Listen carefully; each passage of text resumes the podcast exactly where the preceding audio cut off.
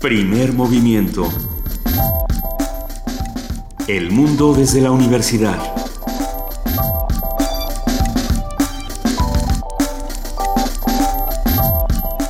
Muy buen día para todos los que nos están escuchando en el 96.1 de FM Radio UNAM.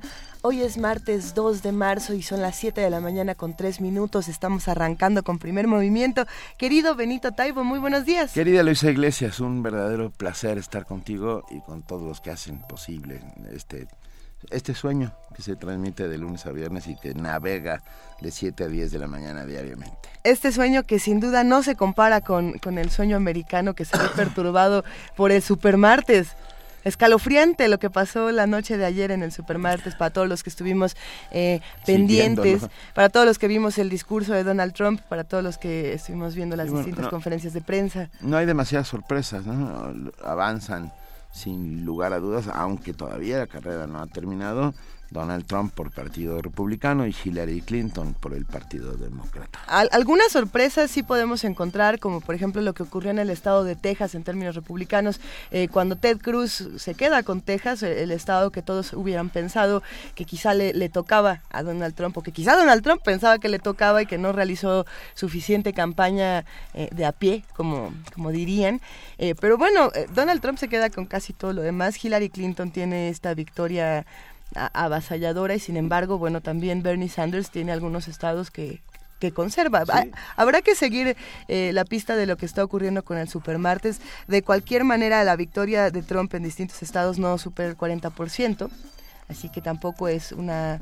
No, es la victoria, no es una victoria como la Hillary en, otros estados que, que, equivale al 60-80%, ¿no? Sí, tendremos que verlo detalladamente hoy, vamos a hablar sobre el tema, pero bueno, ya hoy es miércoles, Estamos listos para arrancar primer movimiento. Para combatir eh, la, la, idiotez y la barbarie, lo diría Enrique Díaz en, su libro El traslado, que mejor que la imaginación y leer, así que en días como estos mejor leamos. Y entonces arrancaremos con miércoles de lectura. Monstruos, así como lo estoy diciendo, monstruos en el cine mexicano. Una conversación con Octavio Serra, editor, escritor, creador radiofónico, profesor e investigador de la Universidad Autónoma de la Ciudad de México en la Academia de Comunicación y Cultura y mostrólogo. Qué buen término, son un mostrólogo. Un mostrólogo es, está padrísimo. Vamos a hablar sobre los monstruos del cine mexicano. A ver, Va, a estar muy bien. Va a estar muy buena esta conversación. También vamos a platicar con nuestros amigos de la Dirección de Danza de la UNAM. Vamos a hablar con Ángel Rosas, nos da muchísimo gusto, le mandamos un gran abrazo y esperamos que ya se encuentre mejor. Él es jefe de programación artística y proyectos. También vamos a platicar con Vanessa Moya, parte del equipo creativo. Ellos dos van a platicar sobre el encuentro CEU en CEU, Cultura Urbana en Ciudad Universitaria. Esta es la tercera edición y se va a llevar a cabo esta semana en la UNAM.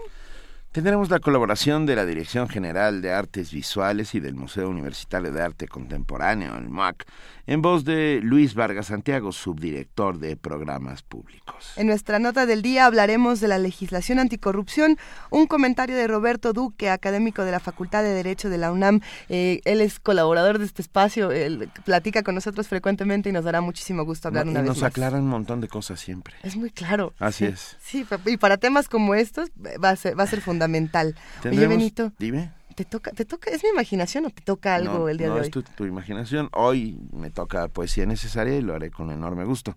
Ya tengo una idea, no, no se preocupen. No, no, no sugerencias con el hashtag poesía necesaria. si quieren mandar alguna sugerencia con enorme gusto, tengo alguna idea, pero bueno, si hay otra mejor, acepto encantado.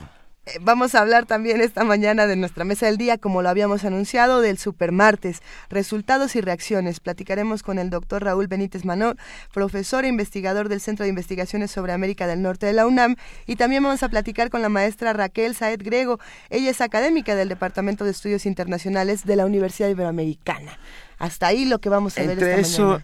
Y muchas otras cosas que irán sucediendo durante la mañana. Por favor, comuníquense con nosotros, háganos ahora sí que háganos el paro, acérquense a nosotros y eh, materialícense en nuestras redes sociales. Estamos en arroba PMovimiento, estamos en Facebook como Primer Movimiento, incluso tenemos un número telefónico el 55, 36 43 39.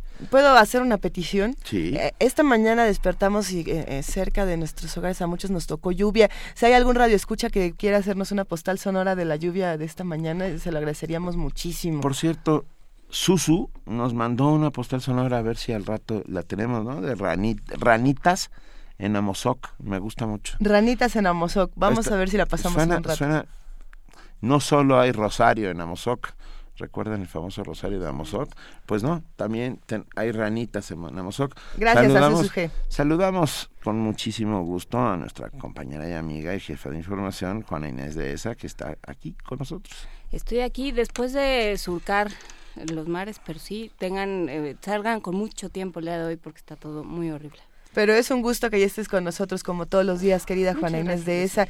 Eh, vamos a arrancar esta mañana hablando de los registros eh, de material radioactivo. Nuestra compañera Dulce García, reportera, tiene una, una, una cápsula. Venga. La Secretaría de Gobernación emitió una alerta por el robo de una fuente radiactiva de iridio 192, que representa un gran peligro para la salud humana si se extrae de su contenedor. La Coordinación de Protección Civil informó que el material sustraído en Querétaro podría causar daños graves a quien lo manipule de forma errónea. María Esther Brandan, investigadora del Instituto de Física de la UNAM, señaló en entrevista para Radio UNAM los peligros que hay si el material está fuera de su contenedor. Simplemente no tienen que estar ni cerca de la fuente ni durante un tiempo excesivo. Quienes lo robaron, en primer lugar, no deberían extraerla de la camioneta. Eh, para extraerla van a requerir verdaderamente una acción eh, muy voluntaria. Va a estar el símbolo de la radiación y si alguien del público se llega a encontrar, ya sea la camioneta con el contenedor adentro o si el contenedor se extrajo y fue tirado en algún lugar porque no supieron cuál era su utilidad, pues las medidas de cuidado son este no acercarse y de inmediato dar aviso. La especialista universitaria detalló los riesgos de transportar el material sin atender la normatividad en materia de seguridad. La manera correcta de usarla es, por un lado, transportarla apropiadamente en un vehículo que tiene que estar certificado y que tiene que contener eh, un portacontenedor para evitar que la fuente se caiga. Y cuando se llega al lugar, el lugar se debe acordonar y se instala la fuente, el, el, contenedor con la fuente y el personal que tiene que también ser personal certificado, un técnico radiógrafo, operan la unidad bajo estrictas normas de protección radiológica, de modo que la radiación que ellos reciban sea la mínima posible. Aunque inicialmente la alerta solo incluyó las unidades estatales de protección civil de Querétaro, Hidalgo, Estado de México, Guanajuato, San Luis Potosí y Michoacán, es importante extremar precauciones, pues no se descarta que el material haya salido de este perímetro.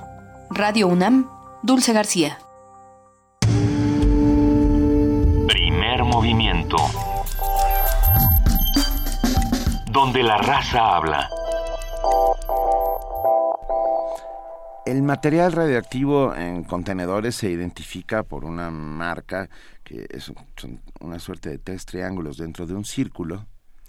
No lo eh, agarre. Y es generalmente amarillo o rojo. Si se va a robar un camión que no tenga. Que no tenga eso, porque símbolo. solo el contacto ya ni siquiera cercano, estar a 30 metros de distancia puede provocar daños irreversibles en el organismo, cáncer, por ejemplo. Ya buscamos en la, el diccionario de, la Real Academia y es radiactivo, si no. Es que tenemos esta discusión de, fuera de radioactivo porque venía del radio. Este, radiactivo. Recordamos a la estación radioactivo y también recordamos al material radiactivo y las muchas, eh, pero también si estamos haciendo actividad en radio no seremos los, los radioactivos, ¿no? Pues estamos activos en radio.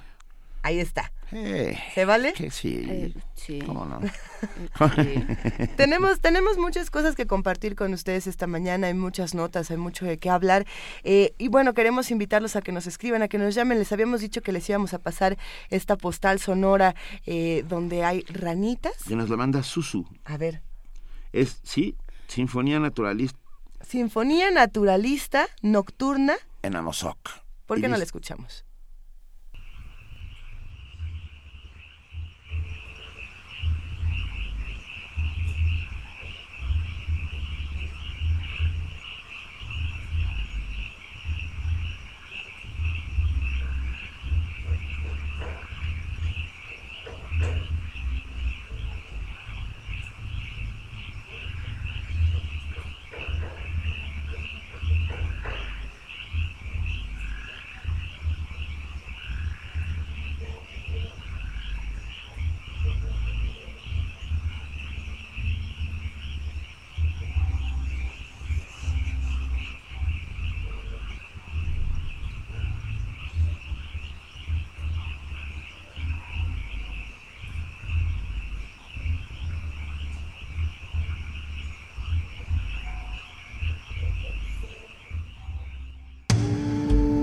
Primer movimiento. La vida en otro sentido.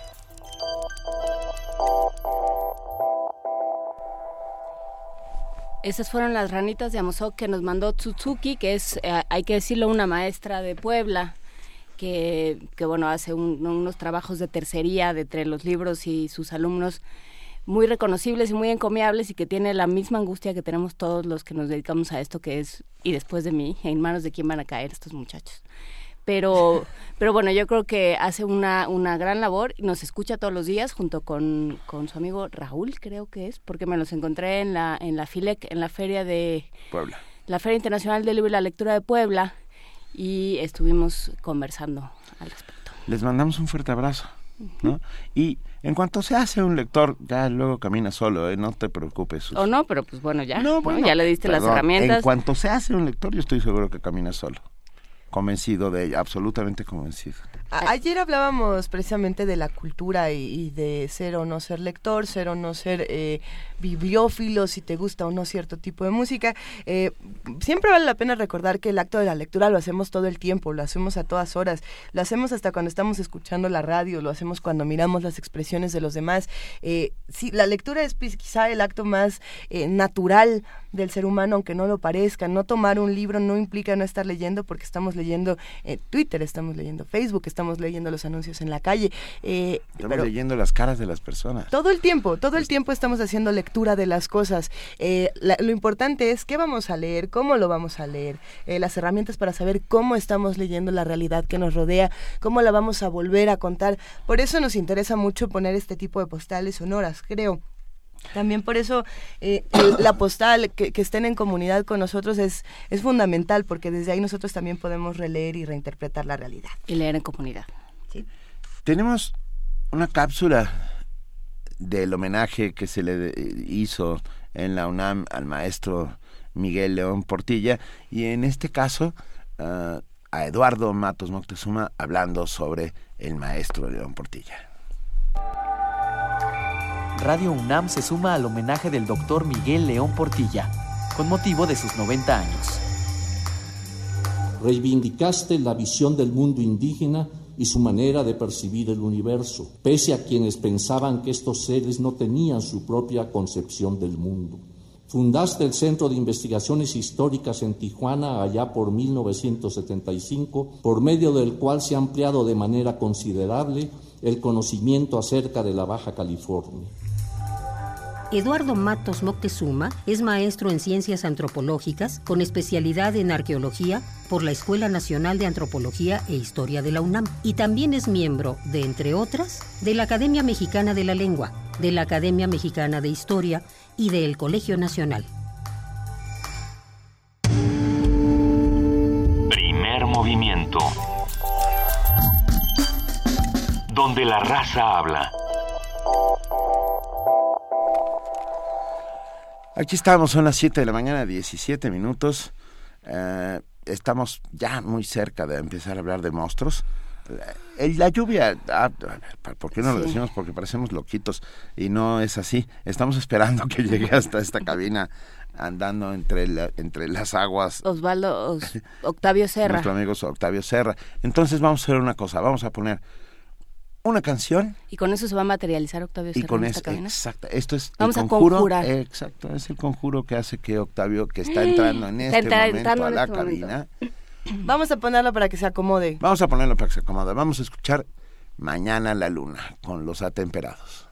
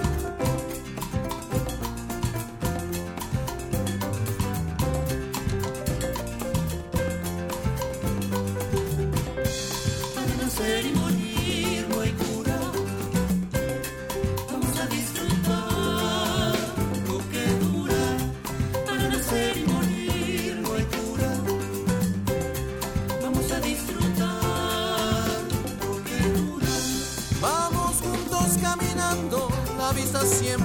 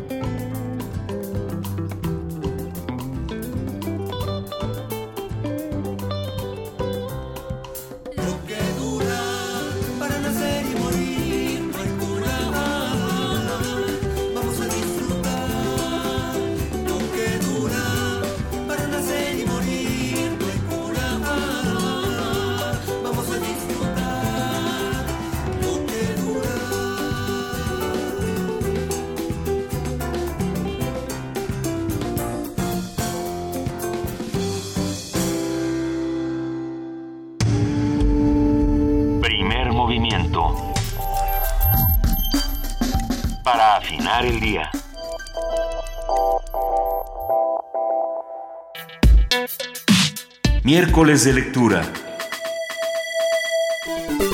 Son las 7 de la mañana con 22 minutos.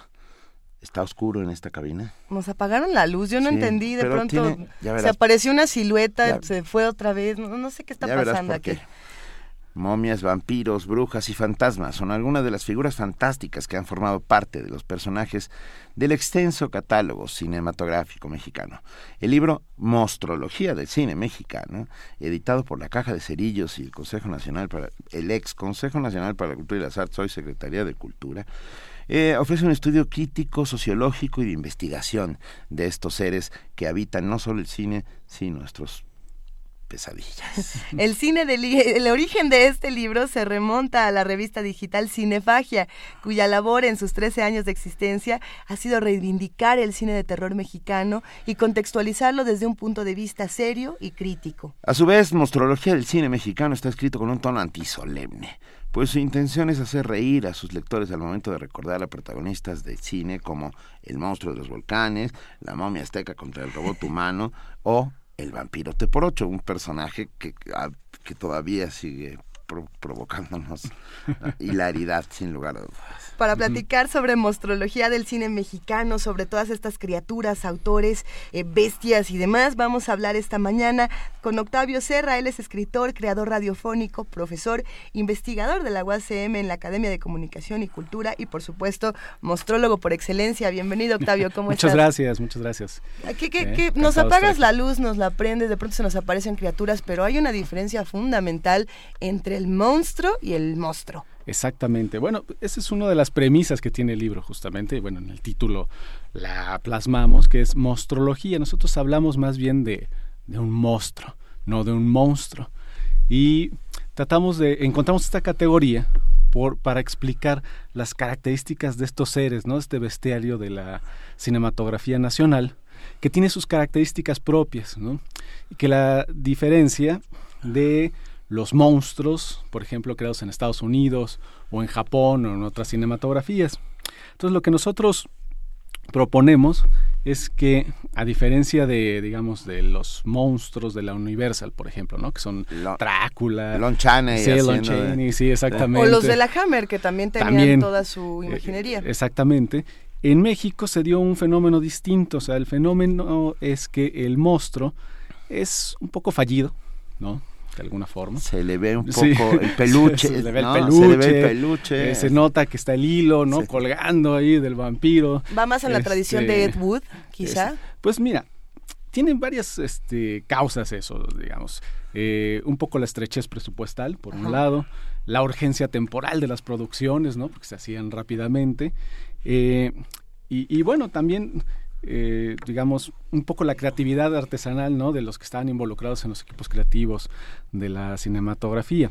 de las Viva el papel obras. maché. Sí, exactamente. de Por todo. ejemplo. Papel piedra, todo No, lo que bueno. se pudiera. Sí, exactamente. Ah, Entonces ya nos queda Entonces, claro. El, el- el monstruo es 100% nacional, está hecho un poco de, a ver, ah, ponle un poco más de sangre, ¿no? O échale, o súbele tantito la antena. Exactamente. O, a ver, o ¿con qué hazle el diente más largo. Exacto, sí. ¿Con qué construimos un robot humano? Pues así con cartón, ¿no? Con ciertas cosas de aluminio, en fin, con, lo- con los recursos a la mano. Pero tiene otra característica también, que no, eh, digamos, habita solamente en los escenarios de terror, en los escenarios oscuros, como muchos monstruos de- del cine extranjero, sino que el monstruo mexicano se le da por habitar, ¿no? Por pasearse en otros géneros, ¿no? Desde la comedia, eh, la comedia ranchera, la sexicomedia, ¿no? Urbana también. ¿Qué sería de la sexicomedia si no hubiera criaturas milenarias? Exactamente? ¿no? Eh, Este, y, y también a veces es protagonista, a veces el antagonista de luchadores, por ejemplo. Por ejemplo. Y a veces es el patiño, ¿no? Incluso el patiño de cómicos también. Entonces es una de las características que nosotros este, pues notamos y, y- y registramos en el libro. Ah, pero curiosamente, a ver, Sí. en el cine, en el Festival de Cine Fantástico de Nantes, ¿es? En Francia. Eh, sí, sí. Ah, Bueno, sí. Hay- Hay un importantísimo festival de cine fantástico en Francia en donde las películas de monstruos mexicanas son consideradas de culto. Se les rinde homenaje. eh, se llenan las salas cada vez que se presenta una película de los 40, de los 50, de los Así 60. es, sí. Porque los franceses piensan, y no hay que sacarlos de su error, que todo eso lo hicimos a propósito. Exactamente. ¿eh? Entonces, que lo que hacemos es un cine que se acerca a lo kitsch, no al error, sino está hecho con toda intención creativa ah, para subvertir el orden. Exactamente, sí. Lo cual es maravilloso. Eh, eh, hay, que, hay que dejarlos que piensen eso. Sí, de- sí, pues eso es lo que decía, eh, ¿no? Es la, famo- la famosísima frase de Ajá. André Breton, ¿no? De que en México se vive el surrealismo. Este, y nosotros le responderíamos, sí, no, mucho a nuestro pesar, ¿no? Usted- Usted no sabe lo que es vivir en el surrealismo realmente. Hay- hay si lo viviera diariamente, como nosotros a lo mejor no, sería- no lo diría en ese tono, ¿no? Pero bueno, en efecto, o sea, hay, aprecio en el extranjero por toda esta tradición de Sí. cine fantástico mexicano, que es muy variopinto. Y lo curioso es que también al, al hacer el libro, y ahorita doy crédito también a, a los coautores, yo soy uno de los cuatro autores, están Marco González Zambriz, José Luis Ortega Torres y Rodrigo Vidal Tamayo, somos los cuatro más su servidor, Octavio Serra, hicimos el libro también pensando en, en recuperar esa tradición y en ofrecerla también a, a la- a los lectores mexicanos, porque sí hay este, bibliografía, digamos, hay literatura que aborda este fenómeno del cine fantástico mexicano, pero que se ha hecho en otros, en otros lugares, ¿no? En- digamos, en la literatura norteamericana, en la europea, eh, y ahí se ha expuesto, hay, hay este, libros interesantes al respecto, pero acá no se había hecho, curiosamente. Platicábamos el, el viernes pasado de este libro Cácaro que también eh, rescata y hace una especie de exégesis de ciertas películas de, de la época de oro del cine mexicano. Y, y un poco lo que platicábamos es que existe un desdén de- en- dentro de México, un cierto desdén por nuestro cine. Y bueno, si eso pasa con la época de oro, bueno, ya los monstruos ni, ni qué decir. Así es. ¿Por qué rescatarlos? Pues justamente porque son parte de nuestra historia, ¿no? Eso es muy importante. Son, eh, digamos, representan algo de nuestra cultura, ¿no? De cómo pensamos, de cómo nos relacionamos también, ¿no? Con las cosas. Eh, el- como decía, el monstruo se aparecen en diversos géneros, ¿no? En los géneros incluso vernáculos de la cinematografía mexicana, como son el, el cine de luchadores o el de ficheras. O el- Entonces, O el de, o el de charros. eh, también el de charros, sí, ¿En dónde justamente. hay monstruos y charros? Bueno, pues en el, la nave de los monstruos, En por la nave de ejemplo. los monstruos con Piporro, hay- Piporro hay es- monstruos y charros, sin ¿Cómo lugar no? a dudas. O sea, Piporro es el charro que se enfrenta, ¿no? A, a los extraterrestres, la invasión extraterrestre, es muy curioso. Y, y siempre en las películas de monstruos aparecen también chicas de buen ver Claro, que sí, sí, sí. enseñan un poco más de lo que se enseñaba en la época. Sí, ¿cierto? sí, sí, por supuesto. Sí, de hecho el libro también, el libro funciona de dos maneras, ¿no? El, el estudio de la mostrología. Por supuesto. un lado están, este, digamos, unos textos que describen las características principales, ¿no? De, de cada criatura. Es una suerte de bestiario, entonces. Sí, también. exactamente. Ok. Y aquí sí es criatura, porque son creadas, ¿no? exactamente. Bueno. Sí, exactamente. Ahí en, en los criaderos de los estudios Churubusco y los estudios América, ahí están los criaderos de monstruos. Hay, hay muchas leyendas urbanas alrededor de todo lo que pasaba con estos monstruos. Por Sí. ejemplo, había quienes contaban esta historia de que eh, cuando David Lynch dejó abandonadas sus escenografías en los estudios Churubusco, eh, las volvieron a tomar para grabar otras películas de, como, como bien dice, sexy comedias y demás, eh, que, que, bueno, muchos ya ni siquiera la- las quieren mencionar dentro de, dentro de su cinematografía. Dicen, no, no, yo no tengo nada que ver con estas cosas. ¿no? Pero Sí. tenemos ese lado que tiene mucho sentido del humor, como tenemos el otro lado que, que algunos dirían, bueno, esto sí es cosa seria, ¿no? Por ejemplo, eh, nos escribe un radio escucha Sí, y nos sí. pregunta por el vampiro de Cronos. El vampiro de Cronos es, es Claro. espeluznante y no, no va tam- en la tradición de, del monstruo mal hecho. o No, no, que no, se- al contrario. No, yo creo que además en el, en el libro se registran también algunos logros, digamos, ¿no? Este, de, de- hay películas que están muy bien logradas, que logran atmósferas increíbles para su tiempo, Claro. digamos, porque habría que verlo también a la distancia del tiempo. O sea, cuando en los 50 se hacían este tipo, Fernando Méndez, eh, junto con Abel Salazar, hacen la, la película El vampiro, Ajá. ¿no? Con Germán Robles, que por cierto es el quien da portada a, a nuestra mostrología. Y a quien recordamos con mucho cariño. cada- mucho, mucho cariño. Pues una película así sí causaba pues, un poco miedo, ¿no? Este, inquietud en los espectadores, ¿no? Logra atmósferas muy interesantes. Eh, Entonces yo pienso que esa y varias más fueron películas logradas, ¿no? Que sí tenían, sí cumplían con el objetivo de atemorizar a la gente. Pero también la gente, digamos, en esta cultura del cine popular, que eso es algo muy importante de lo que rescata este libro, sobre todo, que es cuando el cine era para todos, ¿no? Algo que ya no sucede actualmente, ¿no? Esta idea de que la gente podía ir, ¿no? Gente de todas las clases sociales Así es. podían llegar, ¿no? A las salas cinematográficas y divertirse. Eso era lo importante, ¿no? Entonces, ahí hay ten- una cosa importante, sí. ¿Tenemos registro, Octavio, de cuál es el primer monstruo que aparece en las pantallas? Sí, nosotros lo, lo, lo consignamos aquí en esta mostrología. Es La Llorona de 1933, de Mira. Ramón Peón. Sí, De Ramón Peón. así es. Si, si escuchan páginas eh, a, a través Soy de su yo. frecuencia, es que estamos hojeando este libro porque Soy es una belleza. No solamente el contenido es fundamental, sino que visualmente es increíble. A mí me gustaría preguntarte, Octavio, ¿cómo, cómo es que en México se espanta? Y, y me gustaría preguntarlo en este sentido. Por ejemplo, eh, platicaba el otro día con una escritora de, de terror, Viviana. Camacho, y ella decía, a ver, yo vengo de Oaxaca.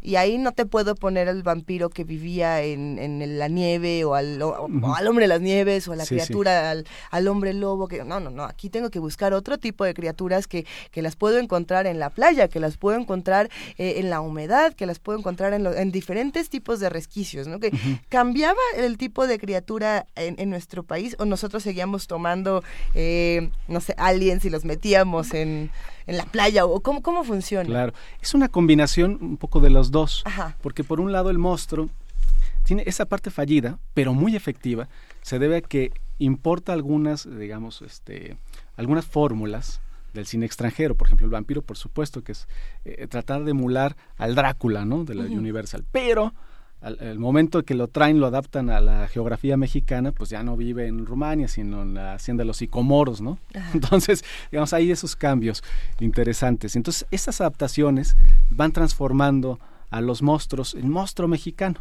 justamente, ¿no? Adaptan ciertas características. Y por otro lado, también están los monstruos vernáculos, por ejemplo, la Llorona, ¿no? Ese sería Ajá, uno sí, de por esos. supuesto. También está el Nahual, ¿no? Hay una película dedicada al Nahual que, digamos, es una historia de licantropía, pero que ya tiene tintes también de, de chamanes, ¿no? Este, de brujería mexicana. Entonces, eso lo hace muy interesante.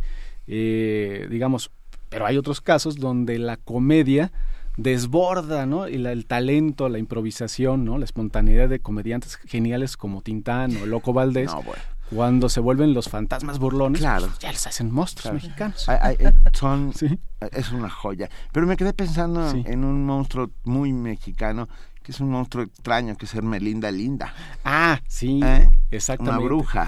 Ese, ¿El Melinda Linda entra como monstruo? Yo esto- Sí, sí, claro. entra? De hecho, lo teníamos en la lista. Bueno, ha- habrá que aquí mencionar que el, el libro se divide en 10 familias, ¿no? Digamos, eh, por orden, que por orden alfabético son así, alimañas, aparecidos, brujas.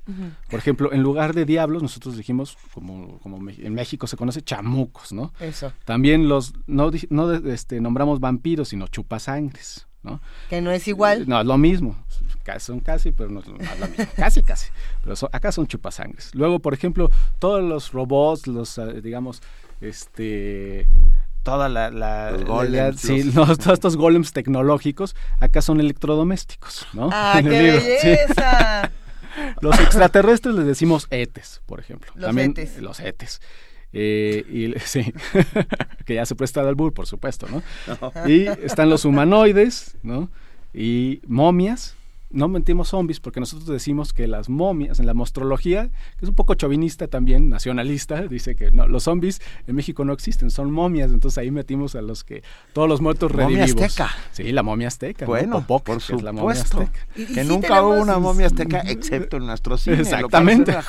Tenemos, Sí. tenemos muchas momias en el cine Sí, mexicano. pues, Sí, sí, pareciera hay momias que de nuestro. Guanajuato y está la momia azteca, Sí. ¿no? Efectivamente. Y también las momias del convento de San Ángel, por Claro, cierto. ¿no? claro. Que fue otra película. Me que encantó, perdón, abrí al azar, Sí, sí, Octavio, sí. el libro, y encuentro donde viven los monstruos. Ah, sí, claro. Y es una, perdón, los monstruos. Sí, los Donde monstruos. viven los monstruos, y les voy a decir muy rápidamente dónde están los monstruos. Este es un mapa de, de Es, un mapa de A ver, monstruos en México. A ver a dónde nos vamos. Pues en las grutas de Cacahuamilpa, Claro. eh, en los estudios Churubusco y los extintos Sí, estudios sí. América, en la casa fuerte de Emilio, el indio Fernández. Los monstruos viven en el desierto de los leones, en la capital de Guanajuato, por supuesto. Aunque usted no lo crea, los monstruos viven en Acapulco. También, Claro. también hay monstruos Ah. La mayoría de los monstruos viven en Acapulco, ¿cómo no? Ya dice por ahí que en el Tianguis del Chopo también. Sí, porque ahí se ubican los Ahí monstruos. es donde los podemos ubicar, si los queremos encontrar. Y, y los admiradores podemos. de los monstruos también están por allá. Exactamente. Me parece ah, un libro es- espectacular, desparpajado, lleno de imaginación, pero también lleno de información. Eh, Eso sí. ¿Cuántas películas han consignado en esta mostrología del cine Sí. mexicano, Octavio? Cuando hicimos, nada más te puedo contar que al principio teníamos una lista, hicimos al sí al vuelo, ¿no? Sí. De 200, 200 monstruos, ¿no? Queríamos. Ahí está Hermelinda Linda, por ejemplo. Ok. Pero al acomodar estas 10 familias y también por consejo sabio, prudente de nuestros editores, Ajá. terminamos incluyendo solo 50, ¿no? Entonces, Para sí que- poder profundizar para- en cada sí, criatura. exactamente. Y también que fuera un libro en realidad este pues asequible, porque si no iba a ser un tabicote, ¿no? De 200 las criaturas y introducirlas a, a nuevos públicos, ¿no? O a, a públicos tradicionales, pero de una forma también chacotera, como debe ser. Pero si te faltan 150 monstruos más, Sí. quiere decir que se puede hacer todavía Una una segunda segunda, parte. tercera parte. Así podría ser. Excelente. Los monstruos Excelente. que nos faltaron. Exactamente. Eh, R. Guillermo dice, no olviden a la bruja maldita y al monje loco. Aquí hay un Sí, pequeño sí, sí. problema, porque la bruja maldita estaba en televisión, era Exacto. Tamara Garina, Sí, sí, y el sí. monje loco en radio. En Nunca llegaron al cine, ¿o sí? Y el monje loco. El monje loco. El, monje loco tuvo, sí tuvo película Sí, mira. y tuvo este cómic también, ¿no? Fue de esos fenómenos casi, digamos, este Transmedia. transmedia, como Calimán, ¿no? Oye, Como- ¿y el chupacabras? el Chupacabras no ha tenido una película mexicana. Tuvo sea, un acercamiento un en homenaje. Videohome, pero en, en Estados Unidos, curiosamente, ¿no? Este, pero no, no, no En tuvimos Estados ese Unidos el chupacabras Sí, fue un, sí, sí, un claro, fenómeno. claro. sí. Y nos escribe Susu, que no, no estoy seguro si nos está albureando o no, pero yo lo voy a decir. ¿Y el pulpo macho? el pulmón. ¿Eh? No creo, ¿verdad? Susu es seria, ¿no? Ahí, ahí tenemos más criaturas. Va- No vamos a tratar al de... pulpo macho. No, pero está el, macho biónico, eso sí está, que El es un biónico. electrodoméstico. Está, la categoría de los electrodomésticos a mí me llama mucho la atención Sí. porque no sea, eh, generalmente en el cine mexicano no es un asunto de inteligencia artificial, sino de criaturas que siguen la voluntad de los hombres y que matan en nombre de los hombres.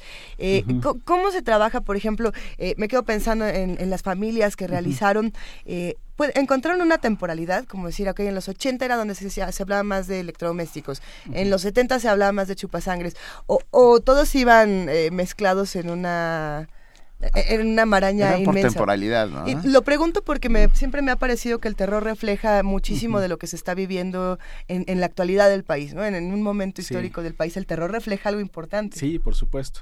Eh, sí, por ejemplo, la, la creación de robots como tal, o sea, estos electrodomésticos mexicanos, Sí. eh, sí, sí, digamos, coincide en, un- en la época, digamos, de, la, la era atómica, ¿no? Ahí es cuando los Sí. vemos eh, que aparecen frecuentemente, ¿no? Eh, ya sea que, que sean creados en laboratorios de científicos de mentes, ¿no? Deschavetados, o eh, digamos que bajen de naves espaciales, ¿no? Entonces, ahí es cuando los vemos en los 60, en los 50, en los 60, todavía en los 70, un poquito, ¿no? Pero básicamente los que acá están, por ejemplo, los robot humanos, robotina, pues son, son de esa época, justamente. ¿no? Ya después aparecen otro tipo, Thor, ¿no? que es otro robot. Este, después aparecen otro tipo de seres, como podrían ser los zombitronics. Los ¿no? zombitronics. que son la creación de Humanón, que era el enemigo de Calimán. ¿no? Claro que sí. El, anemes- el, El némesis, doctor Humanón, El doctor era- Humanón, era- sí, sí, sí. Entonces, ese es, digamos, una combinación, porque en realidad lo que ha- el, el zombitronic lo que es, es una cosa fantástica. Es un ser humano al que le, tra- le, le ¿cómo se llama esto? Lo operan, ¿no? Y le insertan un cerebro de chango o de perro, según puede ser de distintos animales, más un dispositivo microelectrónico Ajá. que lo hace obedecer a, a Humanón, ¿no? Ah, oye, hay una versión mexicana de la isla del doctor Muró, ¿no? Eh, sí, sí, también, también. También la tenemos, la tenemos aquí en Pero no, no está en No este- viene en no, most- en esta mostrología. Quedaron, como había comentado, muchos, muchos monstruos, ¿no? Es Muchos que- seres fuera. Ver, pero la hay- enciclopedia. Sí, Hay sí, sí. 50 y vamos a tener que, que buscar 150 más, pero dinos algo, Octavio. Si tú tuvieras que elegir a un monstruo, ¿cuál serías? Ay, pues a mí me encantan varios. Por ejemplo, los fantasmas burlones me parecen fabulosos. O sea, con eso, cualquiera de los dos, ¿no? Ya sea Titano, Titano o loco, o. Loco loco, sí, hacían ahí mancuerna en esa película. Que tuvo dos, o sea, fueron este, dos fantasmas de una muchacha y después los fantasmas burlones, curiosamente. Chabelo donde repetían Pepito. además escenas, ¿no? Chabelo y Pepito contra los monstruos. Chabelo y Pepito contra los monstruos. Yo quería meter, por ejemplo, Chabelo como un humanoide, pero al final ya tampoco quedó, ¿no? Dentro de los, de los monstruos del libro. ¿no? Ahí sí hubo discusiones, ¿no? Oye. De monstruología. Nos preguntan, Carlos Pacanis dice, ¿y el pelón de las películas del santo dónde entra? Ese pelón le decían el Frankenstein, Claro, ¿sí? Sí, claro. justamente es el Era compadre de- del santo, que sí hizo de zombie a veces, ¿no? Este, de, de zombie, de Fra- del mismo Frankenstein, entonces, pues, además porque se parecía, ¿no? Sí. Este, pero fue de los que quedó, este, no, que más bien que no entró a- finalmente a la, a la edición de este volumen. Y luego hay monstruos animales. También. Tintorera. Que Sí. Yo recuerdo... Qué tiburón ni qué nada, Sí, no, tintorera. tintorera, Tintorera que estuvo muerto toda la película, ¿no? ¿Cómo? Tintorera que estaba muerto toda la película. lo el iban jalando y Sí. al pobre animalito, Sí, pues, lo iban a- no, bueno. Sí, lo iba a jalar. ¿Es Es con Hugo Stiglitz? Eh, Hugo Stiglitz, este, también Andrés García, ¿no? También, este, Una sí. cosa. Dirigido, o codirigido por Ramón Bravo, ¿no? Que hace toda Claro, la que hace las submarina. escenas submarinas donde sí se ven tintoreras Sí, vivas. Exactamente, ¿no? Es el único Y momento. René Cardona Jr., exactamente. Tenemos un mensaje de Analu Campos, a quien le mandamos un abrazo. Ella también es monstróloga por excelencia. Ah, muy bien, y, muy bien. y nos hace una pregunta. Ella nos dice: ¿Los monstruos creados en el laboratorio del malvado científico de locura de terror no podrían ser zombies? Eh, pues, Es una pregunta muy específica. Sí, sí, bueno, hubo discusión. De, en Locura de Terror está un personaje que es eh, Pacífico, que es interpretado por Tintan justamente, y sí está incluido en el libro. Entonces lo que le hace con la silla esta electromágica, ¿no? Donde lo ponen es que le conservan el rostro humano, pero el cuerpo se vuelve esquelético. Ya me ¿no? acordé. Y ese es un humanoide que está consignado en el libro. Eh, Lo, lo podemos encontrar Sí, aquí. acá está. Se llama Pacífico el personaje, el personaje y es interpretado por Tintán. Y fue, curiosamente, la imagen que más trabajo nos costó conseguir. ¿Sí? Sí, sí, sí. Uno diría que Tintán, digamos, con, con toda la filmografía extensa, pero que es muy popular, ¿no? Muy conocido, pues sería como más fácil, ¿no? De conseguir cierto, este, todo... Un estilo. Sí, un estilo, todos los, los- los materiales. Y no, fue una de las que no tenían coleccionistas privados y fue mediante una subasta en internet que la encontramos. Y yo tuve que ir al metro Ermita a hacer el intercambio monetario así para conseguir el lobby card, ¿no? Original de, de la película. Que por suerte encontramos. Eh. ¿Cómo fue entonces el proceso de diseño editorial de este libro que, ah, eh, insisto, el contenido es importante, el visualmente es muy atractivo? ¿Cómo, cómo decidieron eh, qué imágenes, cómo decidieron eh, el orden? Platícanos también de esa parte. Sí, eh, bueno, ahí sí hay un trabajo este, muy interesante de colaboración, ¿no? De colaboración creativa entre los cuatro, nosotros los cuatro autores y los editores y, y el equipo de trabajo del editorial también del diseño gráfico, el diseñador gráfico. Entonces, desde el, desde el principio teníamos la idea de que iba a ser un texto, un li- perdón, un libro que fuera un deleite no solamente tex- eh, literario, literario, sino también visual, ¿no? Entonces, eh, insistimos mucho en que, todos insistimos en este equipo, en que teníamos que meter, digamos, ¿no? O sea, si es de cine, había que ver imágenes y tendríamos que hacer una, un esfuerzo por conseguir las imágenes de todos los personajes. Y por mantener esta esencia Exactamente. serie B, Paul, Exactamente. Méxica, monstruo, sí, está excéntrico. bellísimo. Algo muy importante, y ahí te va, porque quiero saber si dentro del libro está Doña Macabra. Eh, no, no, No, no Doña me Macabra. digas. No, no. Doña quedó. Macabra de Hugo Argüelles. Sí. eh, una de las grandes películas de miedo, miedo eh, tragi- Sí, tragicómico, medio Sí, ya, miedo. a mí me encanta esa película. Es una joya, Es una joya, una joya, sí. Oye, Octavio, mil gracias por estar esta mañana No, al con contrario, nosotros. gracias por la Tenemos invitación. un ejemplar. Tenemos un solo ejemplar. Eh, cortesía, nos quedaron de mandarnos más cuando reimpriman, porque ha sido tal éxito este libro que eh, ya la editorial Caja de Cerillos se ha quedado sin, sin ejemplares, pero tenemos este que generosamente nos ceden para el auditorio. Vamos a rifarlo.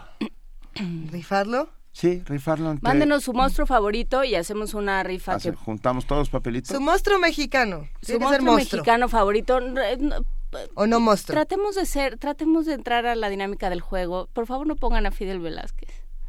Ok, Ni a No, Raúl no monstruos Muy triste. políticos ni Ni a sociales. Raúl. Araiza. ni- A Raúl Araiza, pues sí. Bueno, Bueno. no, pues, estaba pensando en el padre. ves, ¿Ya ves? Vamos, vamos a regalar este libro, Mostrología del Cine Mexicano. Octavio Serra, qué placer haber platicado y habernos eh, eh, oscurecido esta mañana. Nos divertimos muchísimo, porque precisamente para eso sirven estos libros, para entender de otra manera el cine y también para verlo de una forma lúdica y sabrosa, ¿no? Así es, pues el cine es para diversión, a divertirse, ¿no? Muchísimas gracias, Octavio. Nos gracias, vamos a despedir. Octavio. No, Muchas gracias felicidades. Vamos a rifar el libro. Manden su monstruo, monstruo preferido. Y vamos a escuchar al doctor Saldívar, Germán Robles, hablando sobre vampiros. Wow. Esta noche ha ocurrido en el hospital algo que... No, es que realmente no sé cómo decírselo. Dígalo como sea, yo tengo prisa. Muchas gracias, señor director. Eh, eh, no sé si usted está enterado de los experimentos que desde hace varios años viene realizando el doctor Mendoza sobre fenómenos celulares. El objetivo que tienen estos estudios es... Supongo que no irá usted a venir a estas horas para darme una disertación sobre fenómenos celulares. No, no, señor. no. Eh, ¿Recuerda usted el caso de Ambrosio Paré y de Harvey, señor director? Como usted sabe, eh, en esos tiempos los médicos se veían obligados a robarse cadáveres para realizar sus experimentos. Eh, en la vida profesional, doctor. Anoche me robé un cadáver. De modo que usted, doctor Saldívar, no contento con enamorar a nuestras enfermeras, flirtear con cuanta paciente guapa llega al hospital y estar constantemente pidiendo aumento y anticipo de sueldo, llega en su irresponsabilidad hasta esta broma monstruosa. Robarse un cadáver. Le exijo a usted que devuelva ese cadáver inmediatamente al depósito. No puedo, señor. Ya se fue.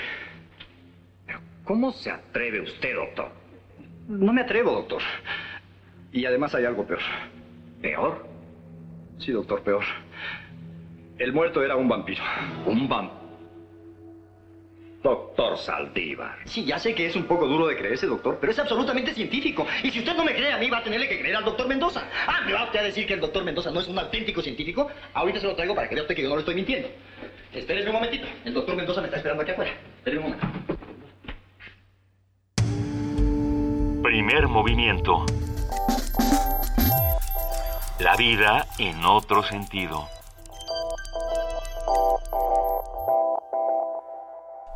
Y porque seguimos hablando eh, de monstruos y seguimos hablando de criaturas y también hablamos de danza, nos saltamos de la danza de los vampiros a la danza que se está realizando en la dirección de danza de la UNAM. Tenemos el privilegio esta mañana de platicar con Ángel Rosas, jefe de programación artística y proyectos, eh, que nos da tanto gusto que estés de vuelta y sabemos que ya estás mejor, así que bienvenido Ángel. Muy buenos días, muchísimas gracias por estar aquí nuevamente. No, muchas, muchas gracias Ángel. También está con nosotros Vanessa Moya, parte del equipo creativo. Bienvenida Vanessa, un gustazo. Gracias, hola, buenos días a todos. Muy buenos días. Eh, vamos a hablar sobre este encuentro CEU en CEU, Cultura Urbana en Ciudad Universitaria. ¿Cómo arrancamos? Cuéntenos. Ok, esta es nuestra tercera emisión de un proyecto muy, muy, muy, muy particular que realmente ha tenido la dirección de danza, que es establecer un diálogo con la comunidad del hip hop. Ya tenemos la tercera emisión, hemos ido creciendo muchísimo. Actualmente tenemos 85 participantes con 14 cruz, con tres clases magistrales internacionales, que eso es buenísimo y nos va a hablar Vanessa de eso en un momentito. Y tenemos 69 bailarines en escena con 10 estados de la República y tres países lo logramos, es una instancia ya internacional en la cual viene gente de Nueva York, gente de Colombia y por supuestamente, por supuestamente, Pues, o sea, por supuesto, supuestamente el hip hop está todo, sí, está bien. Yes, se vale. se vale. Y bueno, un poco este esfuerzo ha sido eh, una suma de, colaboraciones con fotógrafos creativos como Vanessa, que además de ser eh, parte del equipo creativo es gente de danza contemporánea y gente de hip hop, el maestro Funky Maya, que es nuestro curador, y la verdad ha sido increíble la respuesta. Cada año nos llevamos esta gran, esta gran sorpresa de la, toda la comunidad que, que se vuelca en los espacios de la UNAM. En, este, en esta ocasión tenemos la sala Miguel Covarrubias, tenemos nuestro salón de danza y una cosa muy, muy particular que invito a todo el público que por favor se meta a la página de Danza UNAM en esa cosa que se llama el tu, tu tubo, para no decirlo en inglés. ¿El tutubo? A tu tubo. y busquen a Danza UNAM. Hay cuatro tutoriales extraordinarios que tienen secuencias para que vengan a bailar con nosotros este domingo 6 a las 12 del día en la explanada de la Espiga. ¿Cómo, cómo, cómo? Las vemos, nos las aprendemos y, Y nos venimos vamos a bailar. Exactamente. Ok, ok, ok, nos vamos a preparar psicológicamente, espiritualmente. No, para este psicológicamente no, te tienes que preparar. Aprender la danza, digo, física, además Física, es- espiritual y psicológicamente, le- le- es un poco de todo. ¿Qué, qué más va a pasar? Cuéntanos, Vanessa. Pues bueno, eh, tenemos, bueno, para de entrada es un gran como este espacio, la UNAM, el que abre para la cultura hip hop, para estos bailarines que tienen mucho talento, que se forman en las calles, pero que finalmente sí hay una escuela que trasciende y que ha trascendido pues muchas generaciones.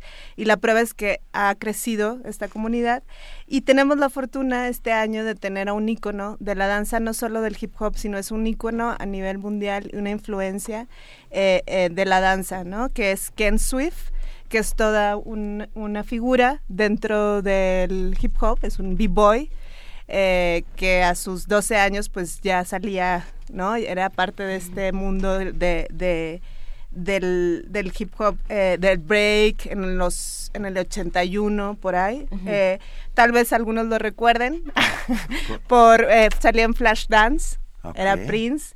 O sea, ha salido en muchas películas, Beat Street, Wild Style, Style Wars.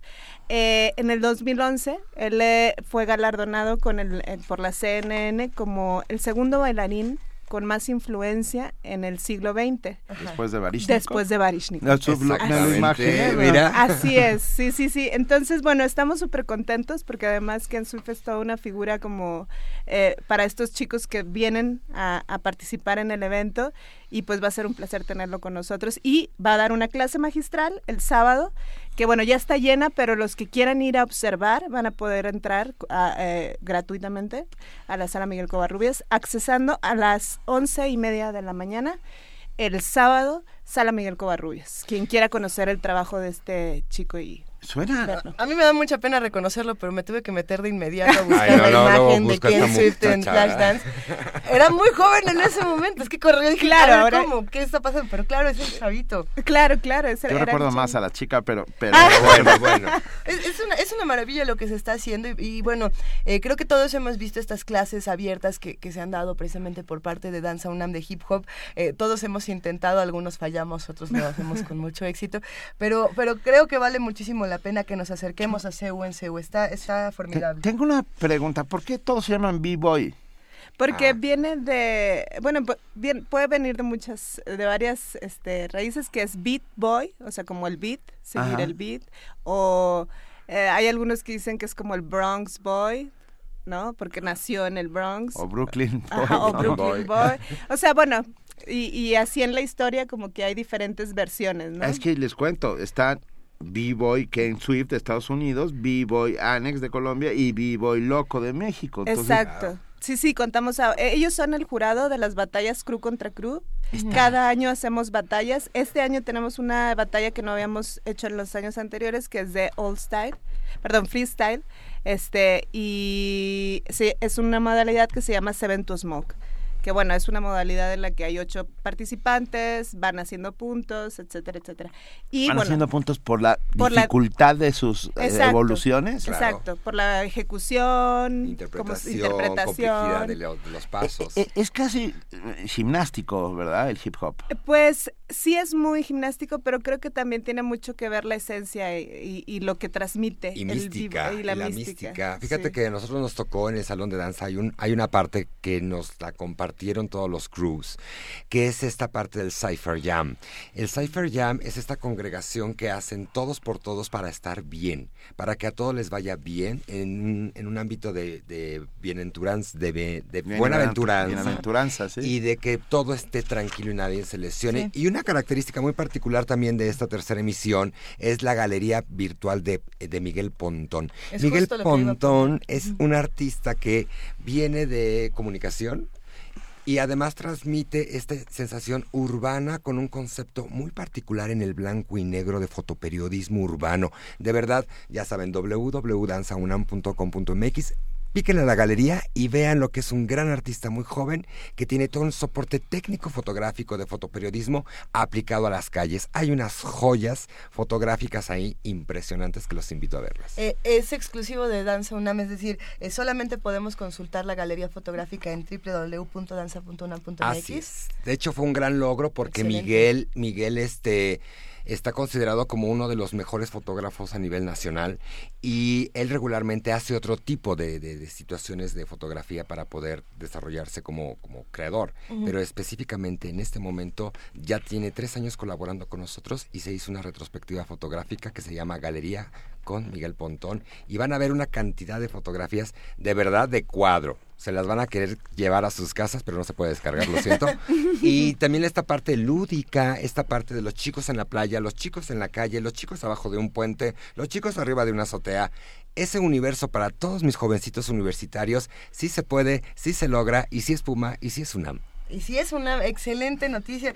Qué, qué maravilla. CEU en CEU. ¿Podemos repetir, por favor, los días para que todos estemos por allá y con esto nos despedimos? Sí, el viernes, eh, el viernes, el do- sábado 5, eh, los esperamos de a, las, a partir de las 3 de la tarde en el Salón de Danza y en la Sala Miguel Covarrubias a partir de las 18 horas empieza la función donde está la, la final de batallas crew contra crew y Seven to Smoke más un performance break y pues ahí los esperamos este sábado y domingo. Un detallito, por favor, para todos nuestros escuchas. 20 cortesías dobles, por favor, marquen aquí y entonces tendrán acceso para la batalla final de la Sala Miguel Covarrubias. A ver, tenemos 10 por teléfono, 5 por Facebook y 5 por Twitter a los que nos escriban con el hashtag CEU en CEU. No, yo vi- ¿Ah, quieres soy? B-Boy. Soy B-Boy. Soy. Órale, los- se, se vale con, con cualquiera de estos dos Eh, hashtags. con cualquiera de los dos. 10 por Facebook, 10, no, 5 por Facebook, 5 por Twitter y 5 al teléfono. No, 55, 10 al teléfono. 10 al teléfono. Venga, al 55, 36. Mira, 55 36 43 39, 10 cortesías, 5 por Facebook, al Facebook, primer movimiento, y 5 por Twitter, al arroba P movimiento. Ahí En está. el muro, por favor.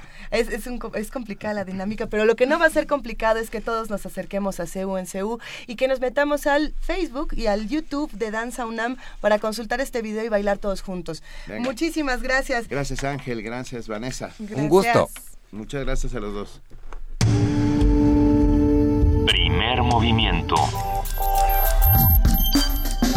Donde la raza habla.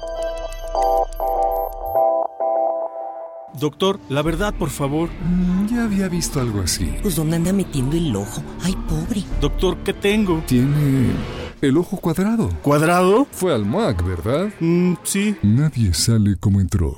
Museo Universitario Arte Contemporáneo. MUAC. Te dejará con el ojo cuadrado. UNAM. Nuestra ciudad tiene siglos de historia. Ahora con la reforma de la Ciudad de México, por primera vez tendrá una constitución. Este es un momento histórico que requiere que toda la ciudadanía, los partidos políticos, así como todas las instituciones involucradas, asumamos la responsabilidad a la altura de la ciudad que queremos. Este 5 de junio, sal a votar. Conmigo, la Ciudad de México es más. Consulta INE.mx o al 01800 433 2000. Súmate. Elección del Constituyente. Ciudad de México 2016. Instituto Nacional Electoral. INE. Habla Ricardo Anaya. Dicen que México está peor que nunca. Yo no creo. México es un gran país. Lo que está peor que nunca son los malos gobiernos. Caminando México reafirmo que vivimos en una tierra rica, de gente valiosa y llena de oportunidades. Soy parte de una nueva generación con enorme esperanza en un futuro mejor. Podemos cambiar las cosas y que nadie nos diga que no se puede. De que se puede, se puede. Ricardo Anaya, presidente nacional del PAN. Un vínculo tecnológico que trasciende naciones y épocas. Historias para ver y escuchar. Una experiencia artística que conmueve y apasiona. La Universidad Nacional Autónoma de México te invita a las temporadas 2015-2016 en vivo desde el Met de Nueva York y National Theatre Live de Londres. No pierdas la oportunidad de ver las producciones de dos de las casas de ópera y teatro más importantes del mundo desde la comodidad de los foros del Centro Cultural Universitario de la UNAM. Consulta programación en www.cultura.unam.mx. Invita a la Coordinación de Difusión Cultural de la UNAM.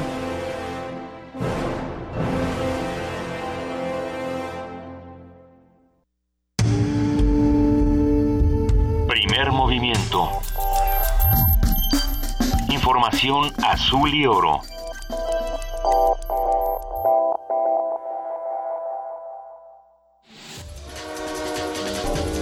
Corte informativo. La UNAM participan en el proyecto Talud, que estudia la zona más profunda del Pacífico mexicano. El objetivo es conocer más sobre la biología y procesos de reproducción de las especies que allí habitan, además de analizar materiales que puedan ser aprovechados en diversos ámbitos. Habla Michael Hendricks, responsable del laboratorio de invertebrados bentónicos.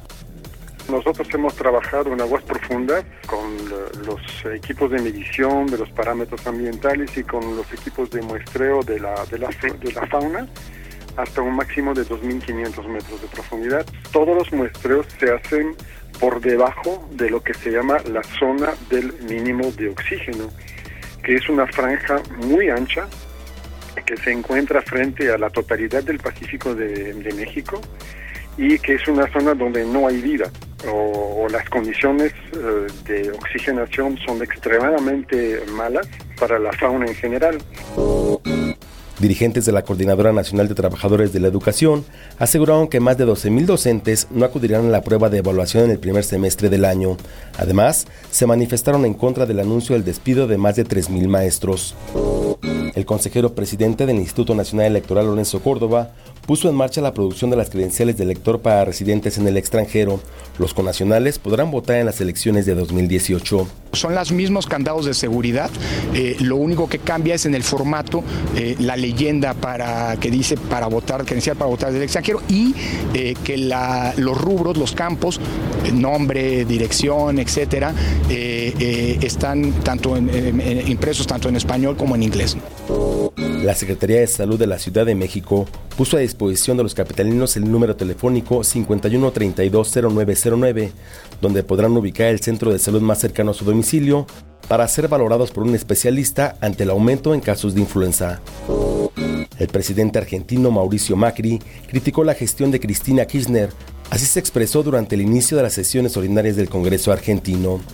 ya que venimos de años en los que el Estado ha mentido sistemáticamente, confundiendo a todos y borrando la línea entre la realidad y la fantasía.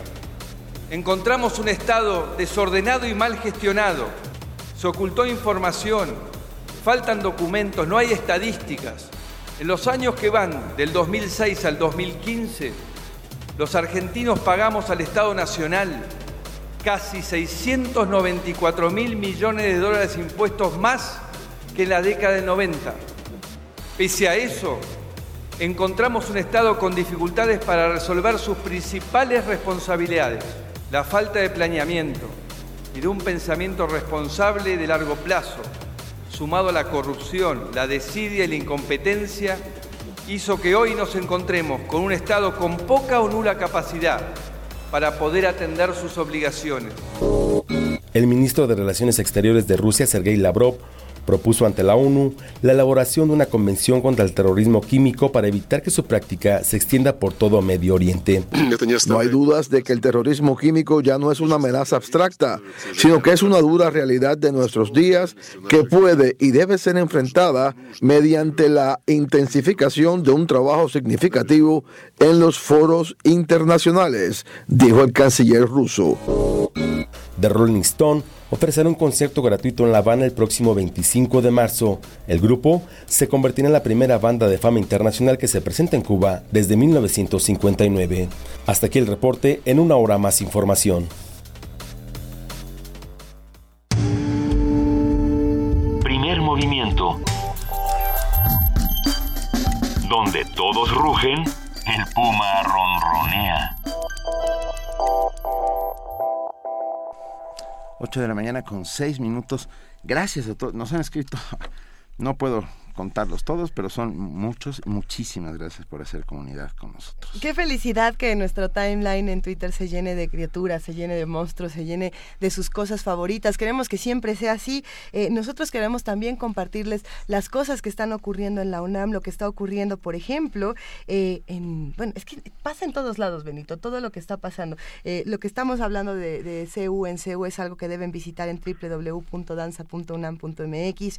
También los invitamos a que visiten todos los espacios que la, que la UNAM está proponiendo y bueno, pues nosotros vamos a seguir platicando, por ejemplo, con nuestros amigos de la Dirección General de Artes Visuales y del Museo Universitario de Arte Contemporáneo, el MUAC. Ya se encuentra en la línea Luis Vargas Santiago, subdirector de programas públicos. Muy buenos días, Luis, ¿cómo estás? ¿Qué tal, Luisa? Eh, muy bien, contento de estar de nuevo con ustedes. Nos hubiera gustado que te vinieras acá a la cabina, pero esta lluvia está, está difícil, un poco. Sí, caray. Lo que no está difícil es lo que pasa en el MUAC, cuéntanos. Bueno, pues eh, eh, este mes les queremos, que ya que estamos arrancando marzo, eh, y sobre todo en el marco del Día Internacional de la Mujer, queremos hablarles de las actividades que tenemos programadas desde los diferentes programas eh, públicos que tenemos en el museo.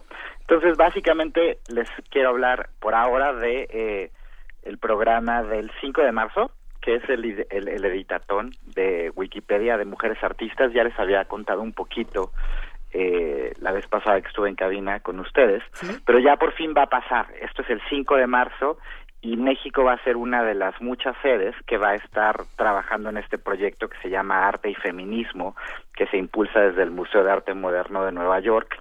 Nosotros vamos a estar el sábado conectados con el resto del mundo subiendo entradas de artistas mujeres, en este caso mexicanas, a Wikipedia. Y se van a hacer desde cuatro sedes. Una va a ser el MUAC, la otra es la Fundación Alumnos 47, también se nos suma el Centro de Cultura Digital y además la Biblioteca Móvil de la Fundación Alumnos 47 que va a estar eh, en diferentes partes de la ciudad. Entonces, bueno, ese es el 5 de marzo y luego el 8 de marzo, el mero día del Día Internacional de la Mujer, tenemos eh, un, una jornada que arranca con una visita guiada de la exposición Si tiene dudas, pregunte, una exposición retrocolectiva de Mónica Mayer, eh, esta gran artista feminista mexicana que tenemos ahora en el MUAC. Eso es a las 4 de la tarde el martes y luego a las 5 tenemos una mesa de diálogo que se llama Vocabularios contra el Acoso. Y en ella participan, eh, bueno, eh, Mireya del Pino Pacheco del el CONAPRED, eh, Ana Buquet, que es la, directora del PUEC, Josefina Millán Orita, de la organización Habitajes, Karen Cordero Reyman, eh, historiadora del arte feminista y curadora de la exposición de Mónica Mayer, eh, Socorro Apresa, de la Facultad de Derecho de la UNAM, y también Lorena Wolfer y Mónica Mayer, las dos artistas comprometidas con los temas de género. Entonces, todo esto está pasando un poco para hacer la reflexión pensada desde eh, la, la, exposición de Mónica Mayer sobre el, el, terrible tema del acoso sexual y hay una pieza en concreto de Mónica que está activando esta discusión que se llama el, pende, el tendedero, donde eh, las personas que visitan la, la exposición hablan de sus experiencias de acoso o qué harían, digamos, para eh, parar una práctica tan lamentable como la del acoso. Eso, digamos, es como nuestro programa para el, el Día Internacional de la Mujer, que se ocurre pues el 8 de marzo, y además también tenemos eh, un, un taller de videoarte que está por arrancar y que creo que puede ser muy interesante para toda la audiencia. Se llama Anatomía de la Imagen en Movimiento, una revisión gramatical. Esto está conectado con eh, la trayectoria que tiene el MUAC en temas de video y cine y con la exposición de Isaac Julien.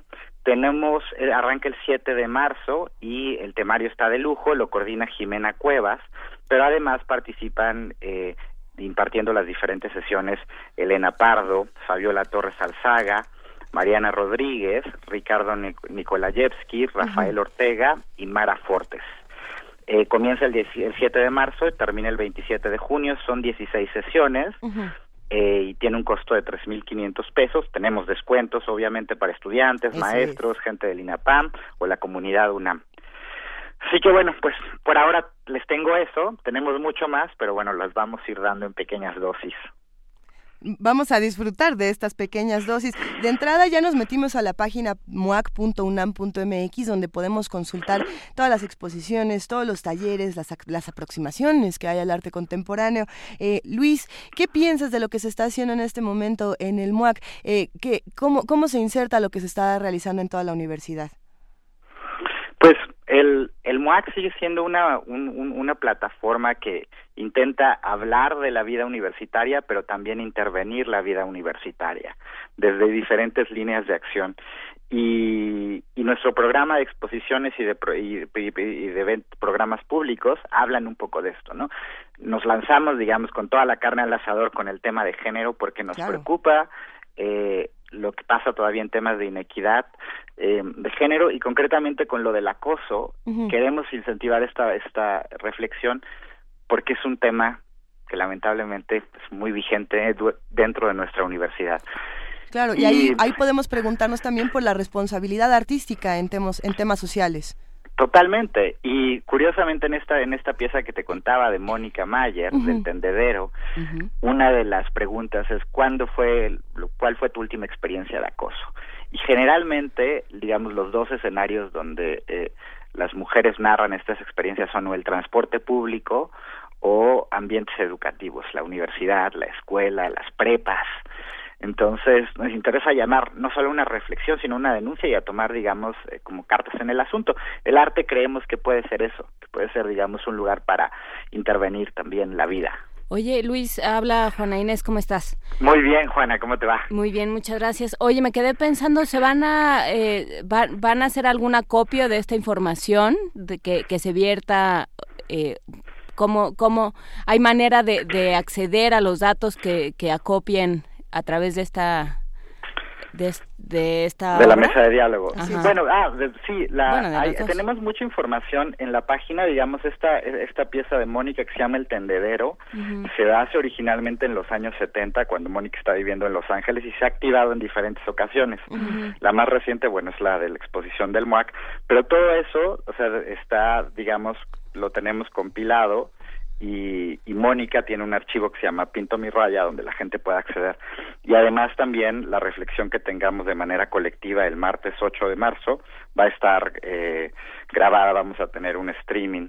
Pero bueno lo más interesante es que puedan venir con nosotros y acompañarnos y platicar todos juntos sobre qué podemos hacer. Para estas actividades nos tenemos que registrar en algún sitio no eh, la prácticamente lo del martes eh, pues es entrada libre y para el, eh, el taller de, de videoarte sí hay que eh, mandarnos un correíto para que les contemos cómo son los procesos de inscripción al correo públicos y comunidades arroba muac.unam.mx.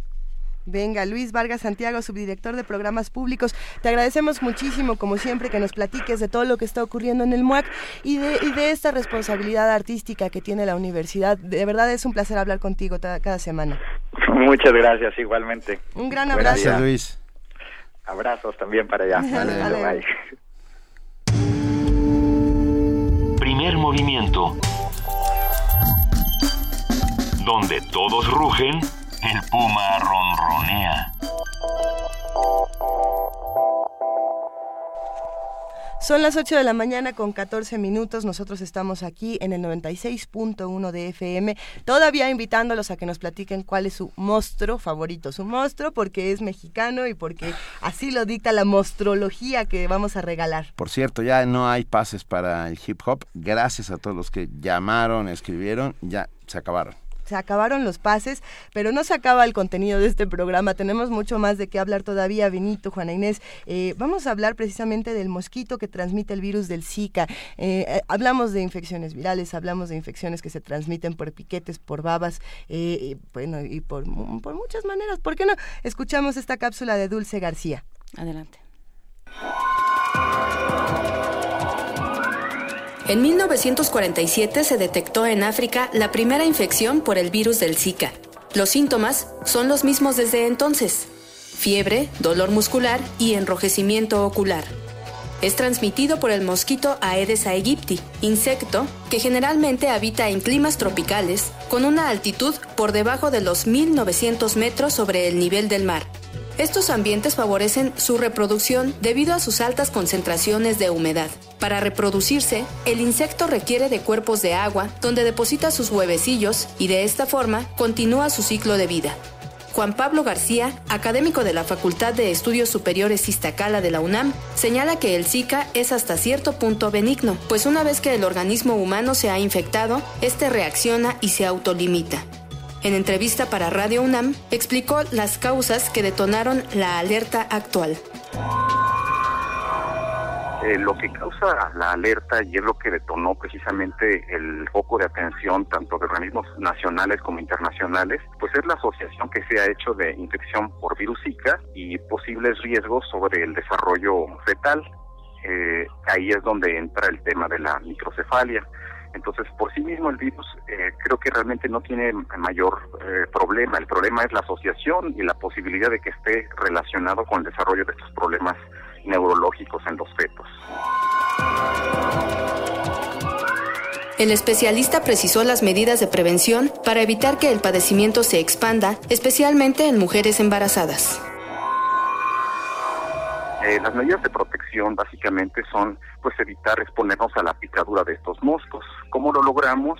Pues en lugares donde exista este mosco, evitar el contacto con él a través del uso de repelentes, el uso de mosquiteros en puertas y ventanas, el uso de, de manga larga o pantalones largos para evitar exponernos a las picaduras. Y en el caso específico de, de, este, de las embarazadas, que es donde se, se tiene ahorita el foco de atención, pues en lo posible pues evitar exponerse a, estas a este tipo de picaduras. Pero en el caso de haberse expuesto, pues la prioridad es que lleven sus controles eh, prenatales, sus controles ginecológicos eh, para poder vigilar el desarrollo del feto. México registra actualmente 212 casos de virus del Zika, incluidas 11 mujeres embarazadas, aunque no se han reportado decesos. A nivel mundial, se ha detectado la transmisión local de Zika en 39 países, por lo que se recomienda continuar con las medidas de prevención. Radio UNAM, Dulce García. Primer movimiento. La vida en otro sentido.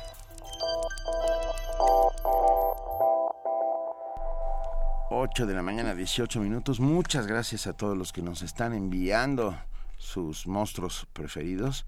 Hay de todo, ¿eh? De todo, de todo. Yo ya leí que hay muchas mujeres vampiro por ahí.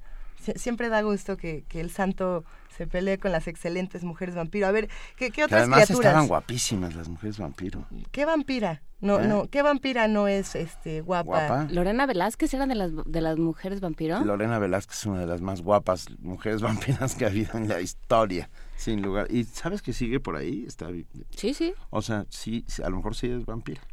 A lo mejor sí es pero no se, ha, no se ha conservado, ¿eh?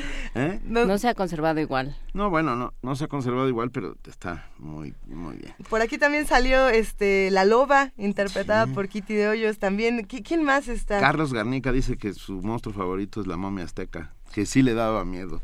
Y también Oscar Navarro dice, la momia azteca rifa. Eh, eh, da- da- da mu- es que nos pone de tan buen humor hablar de precisamente de monstruos, pero también por ahí salió un monstruo literario. Eso da gusto. Por aquí Salió eh, Vlad. Vlad de Carlos Fuentes. Tres, tres amigos ya lo han mencionado. Ya lo- los que no han leído eh, Vlad podrían conocer otra faceta de Carlos Fuentes donde se mete a- al, al susto, se mete al vampirismo. Está- Hablar de está Vlad bueno. Tepes, aquel conde transilvano que lucha contra el imperio otomano y que decide... y todo esto es historia, ¿eh? Lo Todo estoy esto es contando. historia. Lo que pasa es que luego hicieron esa película Sí, infame de mal, la que hablamos infame. el año pasado. Pero hablamos con Vicente Quirarte y le- le- no, la, no la desacreditó del todo. Yo- Poquito. sí, él, fue, sí. él es muy cariñoso con el género, Bueno. entonces Él es muy le dio cariñoso chance. con el género, Vlad pero era muy Tepes, malita. Era Tepes, muy alias el empalador, por eso la tradición de los vampiros, empaló a más de 100.000 guerreros otomanos. O sea, un, un, un hombre francamente a- admirable. La semana pasada en la Feria Internacional del Libro del Palacio de Minería, precisamente Vicente Quirarte y Roberto Coria eh, realizaron las primeras jornadas de literatura de horror y valdrá la pena que nos acerquemos a todo lo que se realizó, a todo lo que se discutió por allá, porque pues estuvo bueno y, y se abona esta discusión de los monstruos mexicanos, no mexicanos, criaturas milenarias, ocultas, Lovecraftianas, cada vez se acerca más el aniversario Sí, eh, de Lovecraft. de Lovecraft y Vamos a hablar tener- de él, ¿no? Vamos a tener que celebrarlo Por supuesto. hablando con palabras Mira, inexistentes. Perdón, Georgina Cobos dice, mi monstruo favorito es el marcianito, el hijo cíclope de la bruja de la película La marca del zorrillo. la marca del zorrillo es la película de, de Tintán, que es una joya, pero yo no recuerdo al marcianito. Hay, hay que también nos buscar escribió clip. Tsutsumi para decir que el pulpo Sí. es, de una película de Tintán. Ah, Que no desacreditemos al pulpo. de ella, Yo no y estaba ni a ella tampoco. No, ahí, a ver, ni a una ni a otra. Yo nada más que el pulpo macho me sonó... Ok, vam- vamos a música. Vamos a dedicarle canción a todos los que nos escriben. Esto es Funky Run Through de Poets of Rhythm.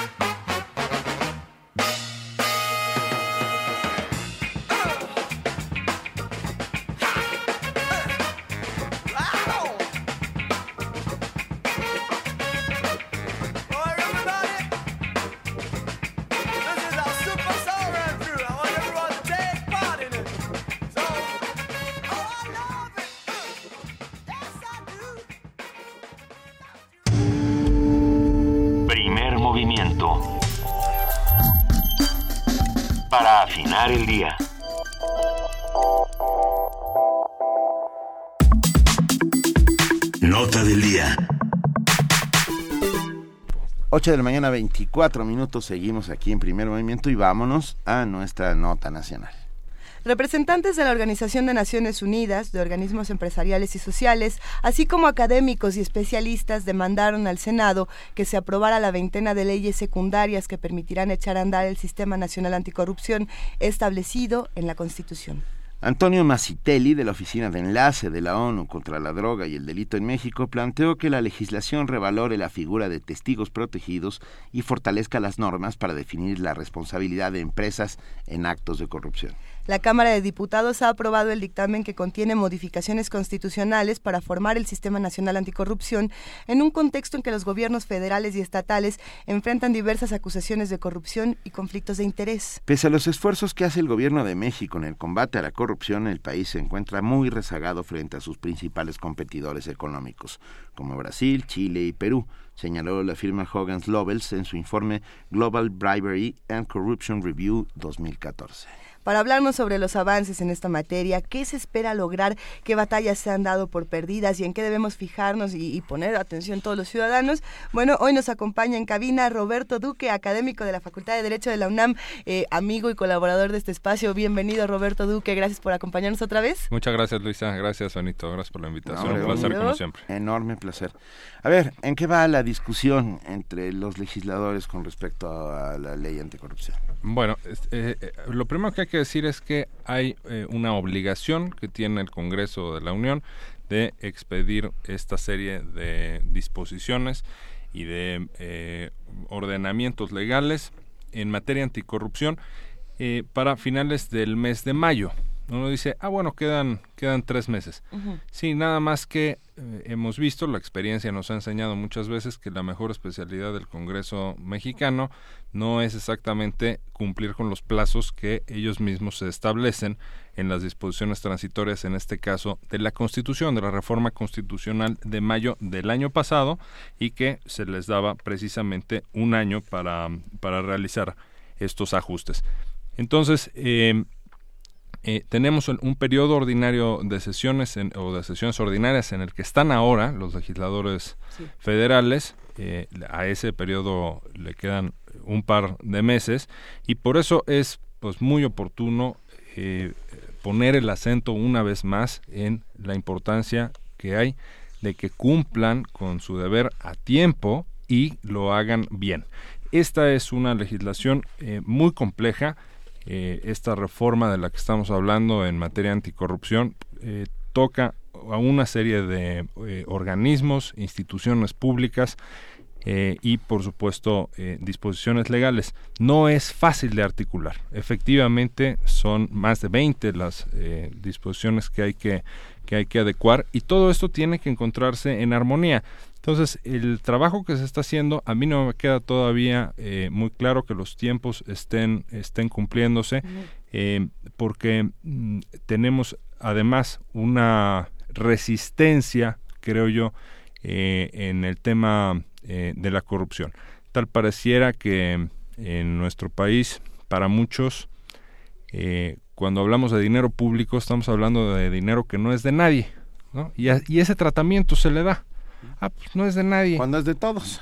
cuando es exactamente lo contrario, es de todos y, y ese cuidado es el que tendríamos que, que, darle. Entonces, una persona que recibe viáticos, eh, que es recursos públicos y que se paga a veces una francachela, por ejemplo, con, eh, con Ah, recursos públicos. Oye, a Harrods a comer caviar y champán. Eh, exactamente, una serie de manjares exóticos con eh, dinero del erario. Y esto es eh, pues una cosa eh, muy común para mucha gente hacer este hacer uso de este tipo de cuestiones. Yo no estoy en desacuerdo con que alguien se quiera dar el lujo, si se le da la gana, pues de tomarse un, un plato entero de caviar y tomarse de Hidalgo una champaña carísima. Si quiere hacerlo, es problema suyo, pero con su dinero. Exactamente. Exacto. Exactamente, no con el dinero de todos. Por- por- vivimos en el... Bueno, nos, nos han acostumbrado, palo, zanahoria, durante tantísimos años. Sospechamos todo el tiempo, Roberto. O sea, el- el- todos, eh, nadie piensa que la ley anticorrupción va a funcionar. Y sin embargo, hay algunos esperanzados que ven una luz al final Pero del túnel. ¿cómo está llegando? Porque una cosa es lo que se ha propuesto y otra es lo que, le- digamos, en dónde va ahorita la discusión. ¿Cómo va esto, Roberto? Eh, no, eh, en efecto hay, hay muchas eh, resistencias. Está en efecto un eh, proyecto en la Cámara de Diputados en donde hay, hay avances, pero creo que no son todavía lo suficientemente eh, halagadores los, los resultados que yo he visto al menos como para pensar que vamos a tener a tiempo esta legislación para el combate a la corrupción.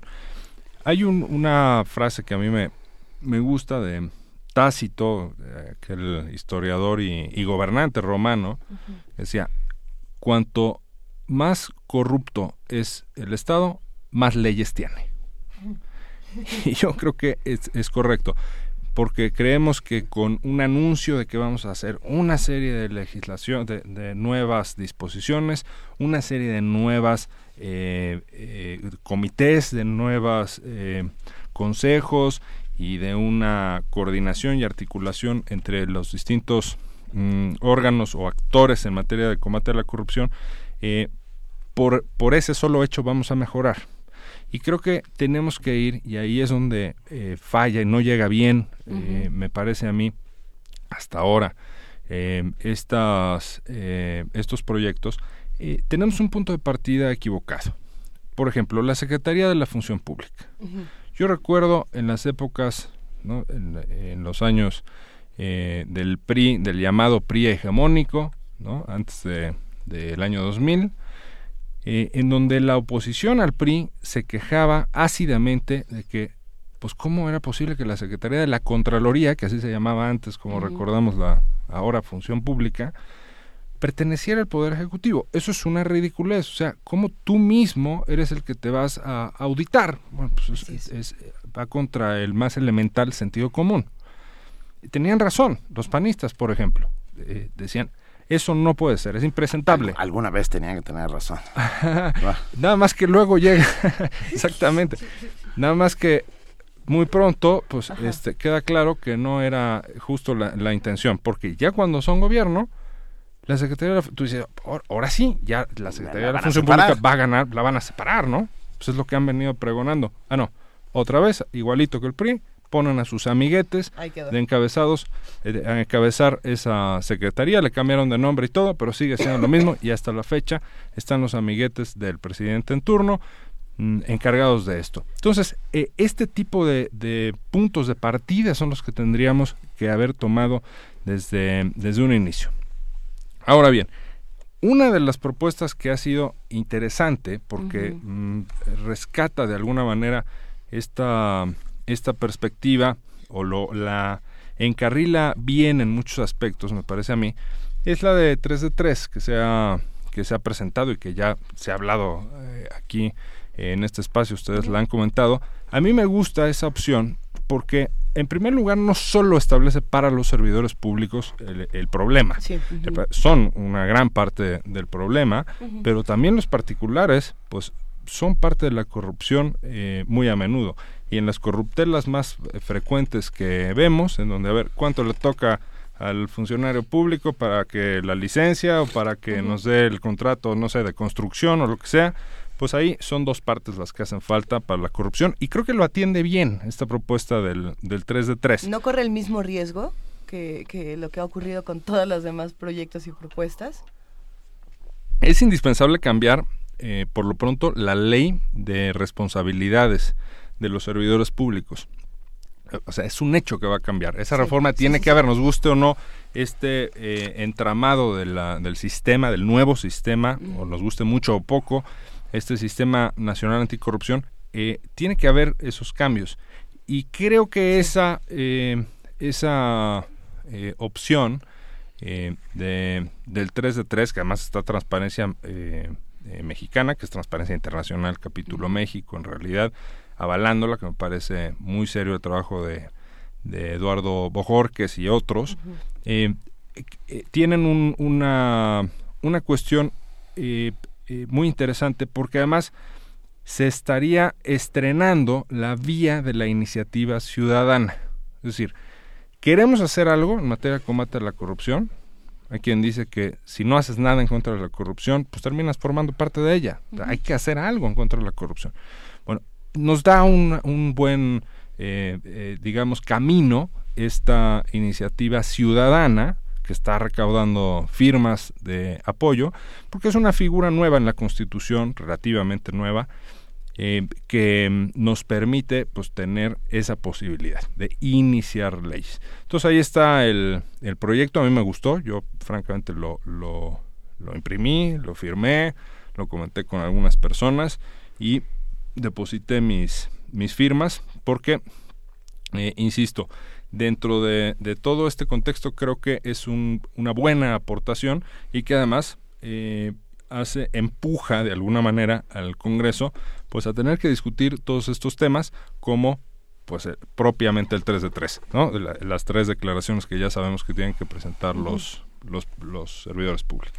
Junto con la ley anticorrupción que, que está dirigida a funcionarios de los de los distintos niveles de gobierno, debería venir acompañada Roberto Duque, no sé qué opines, una ley de responsabilidades civiles a, a- a ciudadanos, a ciudadanos que o corrompen o propician la corrupción o Está contemplado, son ¿no? corrompidos. Sí. ¿Está, sí Sí está, está contemplado? contemplado. Sí, sí está contemplado. eh, se toman eh, particulares, personas morales y personas físicas que actúen en representación de las, de las personas morales. Eso viene desde, desde la Constitución, eh, pero falta, por supuesto, eh, el detalle en la legislación secundaria. O sea, por ejemplo, alguien, alguna de estas empresas a las que les hacen licitaciones a modo, Exactamente. ¿no? este, que les dicen, invéntate dos empresas más, manda, manda Tráenos- dos, tres. mandas Claro. dos presupuestos más y metemos el tuyo.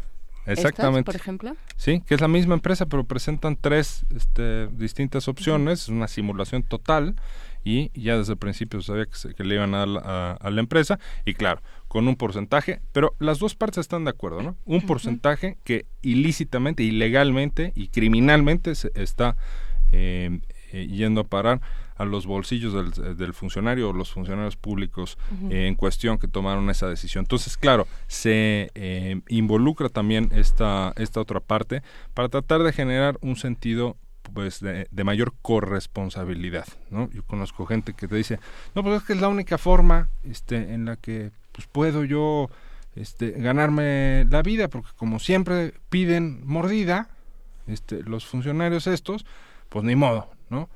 Bueno, eso es, este, e- eso es inadmisible desde todos los puntos de vista, por supuesto. Ah, cada vez que, que mencionamos la ley 3 de 3, tanto en este espacio como en muchos otros, las reacciones son, son muy contrastadas. Eh, ¿Por qué hay un, un rechazo a, a la, a la campaña ley 3 de 3? Bueno, no es una iniciativa perfecta, eh, pues porque no existe una iniciativa perfecta, seguramente, ¿no? Eh, entonces es opinable en, en algunos puntos. Eh, tal vez la empezando por la exposición de motivos que es eh, un poquito más técnica de lo que a, a mí a mí personalmente me gustaría en documentos que deben tener este eh, amplísimo alcance no a mí me pone muy mal humor eh, por ejemplo, que se citen cosas en otro idioma sin la traducción, ¿no? Porque se me hace que es como ser enemigo del, No, del, fuera- conocimiento, ¿no? Lo que hemos platicado. Como un lucimiento este, de algún tipo, que alguna vez lo platicamos Sí. aquí efectivamente. Entonces, tal vez podría tener ahí algún, algún bemol eh, en ese aspecto, pero me parece que, en, digamos, la sustancia es un, es un trabajo bien hecho. Eh, yo no le encuentro sesgo, eh, pues, de algún tipo de ideología o algo similar eh, por ninguna parte. A mí, eh, reitero, me, me gusta y he suscrito esta, esta iniciativa que sigue eh, acumulando firmas eh, y, es muy fácil, nada más se- si uno está interesado pues en leerla, es muy fácilmente accesible en, internet y si a uno le gusta la idea, pues es muy fácil también imprimir el formato para, para poner las firmas y entonces echar a andar este mecanismo de iniciativa ciudadana que no obliga, por supuesto, al Congreso a aprobar la, la disposición tal cual como se le presentó, pero sí a agotar todo el procedimiento legislativo, ¿no? Y de alguna manera, eh, obligados a discutir estos puntos, pues quedarán, espero yo, de alguna manera, déjenme decirlo así, entre la espada y la pared en eh, temas, eh, pues, eh, tan, tan sensibles como esto.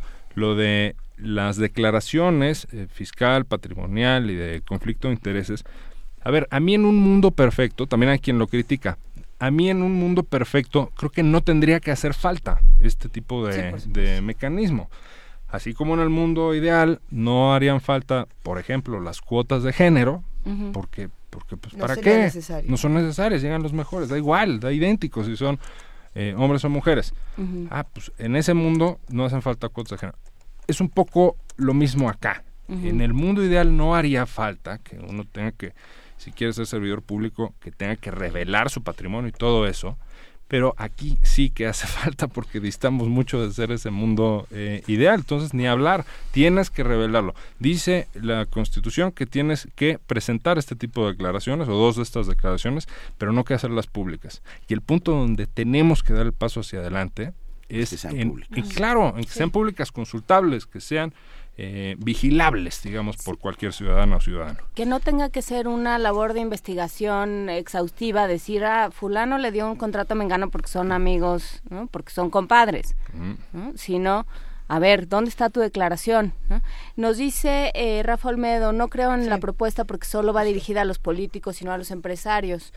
Eh, sí, sí contempla personas, sí, no, sí, sí, eh, sí contempla- digamos, ciudadanos, ¿no? Exactamente, personas morales y personas físicas, que digo, es la, la forma en la que en la que lo refiere. Eh, no, sin duda, de hecho esa es una de las partes eh, que me parecen fuertes de, de este de este proyecto. Eh, vale la pena darle una, una leída eh, para, para formarnos un, un mejor criterio. ¿No? Eh, porque es clave involucrar a las dos partes de, en, en la corrupción. Sí. Es, es de dos. Ah, Hay algo que me llama mucho la atención. El tema de la corrupción lo hemos discutido numerosas veces en esta mesa, Roberto Duque. Lo hemos discutido contigo, lo hemos discutido con otros invitados. eh, pero ha cambiado algo esta discusión en, en los últimos meses, sobre todo con, con, con este Sistema Nacional Anticorrupción, con esta Ley 3 de 3. ¿Se ha, se ha modificado la discusión en torno a la, a la corrupción o seguimos en, en lo mismo? la discusión se ha vigorizado, ¿no? Eh, porque eso tiene que necesariamente se, se derivaba de eh, e- esta reforma constitucional. Es decir, eh, los cambios pues, generan cambios. ¿no? Los cambios constitucionales en este caso generan, tendrán que generar, porque así lo dice el régimen transitorio de la reforma constitucional de hace un año, de hace un poquito menos de, de un año en materia eh, de combate a la corrupción, eh, tienen que haber esas modificaciones mm, porque lo mandata la Constitución. Entonces eso ha generado que estemos discutiendo este mismo espacio, que lo estemos conversando ahora mismo, eh, es, es un ejemplo. Estamos mm, intercambiando ideas, confrontando perspectivas para ver cuál es ese mejor andamiaje. Reitero, el andamiaje en sí no nos lo va a resolver todo. O sea, seguimos en una eh, lógica mm, en nuestro país de, por ejemplo, el que no tranza no avanza, del gandallismo. El que se mueve no sale en la foto. El que sea, el que, el que robe pero que salpique, ¿no? Que si el año de Hidalgo, este, y una serie de eh, lógicas, pues verdaderamente perversas, eh, en donde mm, en donde pues tenemos que dar ese ese salto. Yo no creo que sea un problema cultural, como muchas veces se ha dicho que pues, somos corruptos porque pues es un problema cultural, ¿no? Tampoco creo que exista el gen de la corrupción, ¿no? Que tengamos los mexicanos o determinado pueblo eh, en particular. No, eh, o sea, es, algo remontable. Sí, claro. No es un problema irresoluble, no nos vamos a quedar así para siempre, estamos condenados a ser así. Exactamente. Eh, claro que se puede resolver. un, ejemplo clarísimo que, que se pone a menudo es, a ver, cuando eh, una mexicana o mexicano cruza la frontera y a lo mejor de este lado de la frontera pues tenía una serie de comportamientos y cambia cuando eh, entra a otro país en donde si lo para un agente de tránsito lo último que se le va a ocurrir es eh, darle una mordida o, o, insinuarle una mordida porque a lo mejor ahí sí se aplica la ley y a lo mejor ahí un acto como ese eh, amerita una sanción penal eh, muy, muy delicada. Entonces, eh, ¿cómo las mismas personas cambian de comportamiento? No, no es un tema de, de, la, de una cultura y entonces pues ya a ver en qué siglo este, o a muy largo plazo podemos ir cambiando esa cultura. No, no, no. Eh, vamos a ver, es un tema más bien del contexto y de el entorno que tenemos. Hay un entorno propicio, fértil para la corrupción en nuestro país. Y ese entorno es el que tenemos que cambiar lo antes posible. Entonces, sí sirven en realidad estas eh, disposiciones y sí han eh, generado que este debate se, sea más eh, presente, sea más nutrido, porque sí tenemos una asignatura ahí. creo que tal vez el problema más grave de nuestro país es la corrupción galopante que, tenemos, porque de ahí se derivan muchísimos otros problemas. ¿Qué puede funcionar en un eh, Estado eh, corrupto que puede ser calificable en, muchísimos casos como corrupto. En este caso, en lugar del que fue primero y luego la gallina, ¿es que fue primero la corrupción o la impunidad? Algo así. es. Ibas a, ibas a preguntar. No, es que me, quedo pensando en todas las acciones que emprende la Auditoría Superior de la Federación, aparentemente, ¿no? Que las saca a la luz, que las cuenta, etcétera, etcétera. Y luego no hay responsables. Uh, si acaso nunca caen los peces gordos, pues siempre tenemos una red para peces chiquititos, para el último pequeño pescadito que fue el que llevó el cheque con el que se pagó y que no tenía nada que ver y que no y ni que ni lo salpicó. No sé si me explico. No, ah, es, ¿desde cuándo no cae en este país un bueno, aparte de no caer, aquí no renuncia ni Dios, nadie renuncia. Es que ya me empiezo a enojar, pero bueno. No, no, no. no me enojo, respiro. No, porque es cierto. La Auditoría Superior de la Federación saca 17 eh, este, casos, todos de ellos sucedidos en el estado de Veracruz, y nadie dice nada. Quiero decir, ni el gobernador de Veracruz, ni no, no, el es algo que se deja director de finanzas, al PRI. es algo que se le deja al PRI para que lo resuelva, ¿no? ¿Lo castigan o no lo castigan? Y se decide allá. Y entonces, ¿en qué momento? La misma lógica de los curas pedrastas, Ajá. ¿no?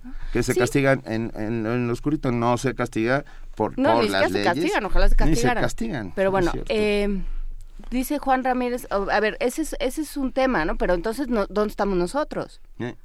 ¿Dónde estamos nosotros, diciendo, señor Manlio Fabio Beltrán, ¿usted por qué va a decidir? Digo, sí, Manlio Fabio, ¿por qué usted va a decidir si se queda o se va, señor Osorio Chong? ¿Por qué usted es quien decide si se va o no?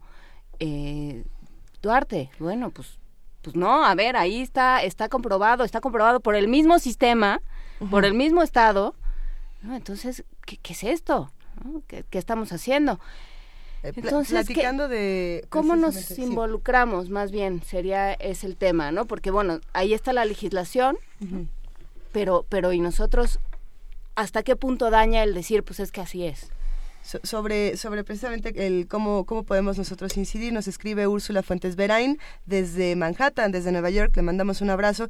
Y ella dice, los mexicanos en Nueva York nos estamos organizando para recolectar firmas este jueves 3 de marzo. Para más información, contáctenme. Eh, ¿qué, ¿Qué es lo que nosotros tendríamos que estar haciendo, Roberto Duque? Eh, en este en este tema particular de las, de las firmas? En México, en Estados Unidos, en, en, en, términos de corrupción, ¿cómo podríamos organizarnos? El tema de la impunidad que señalas, eh, Luisa, es, es central, ¿no? Porque eh, cuando no hay consecuencias mm, al presentarse un acto de corrupción, es cuando se vuelve entonces fértil este campo, como, como decía. Entonces, eh, ¿qué debemos hacer? Pues una mayor supervisión como, como ciudadanas y ciudadanos y, hombre, denunciar las, las conductas. Hay una vía que también se ha estado discutiendo ahora de la denuncia anónima. Muchas veces sabemos, conocemos de casos de, eh, de corrupción y, sí, pero nos quedamos callados por eh, temor a alguna suerte de represalia porque son estos peces gordos que a lo mejor son eh, muy poderosos detentan pues una gran red de influencias y de y de poder en, la, en el que eh, nos nos no nos animamos a lo mejor. Entonces con estos mecanismos ciudadanos podemos podemos hacer algo y poco a poco, no va a ser de la noche a la mañana, desde luego, ¿no?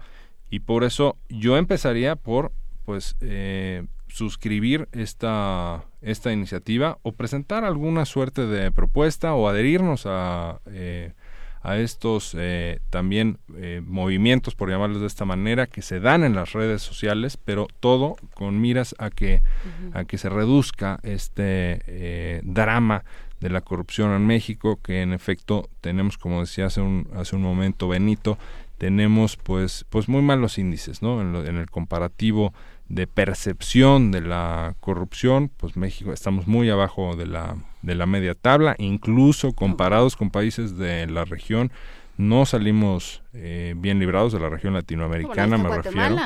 Ahí está Guatemala diciendo se acabó. Dando el ejemplo. ¿No? Y que aquí todavía sería impensable o se ve eh, eh inconcebible que pueda pasar algo así. empezaron en Guatemala. Así es. Por algún lado empezaron en Guatemala y en Honduras y Ese es el en tema. todos lados. ¿no? Ese es el tema. No hay que... Es mejor tener una iniciativa a no tener ninguna.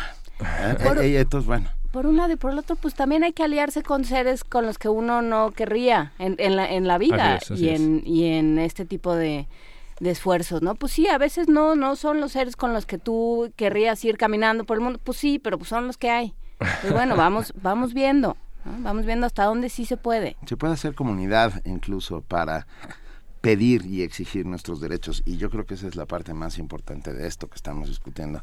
Hagámoslo, eh, digámoslo, no, no digamos no, no se puede porque está en el sistema político y si, y si el sistema político no cambia no puede cambiar ninguna otra cosa.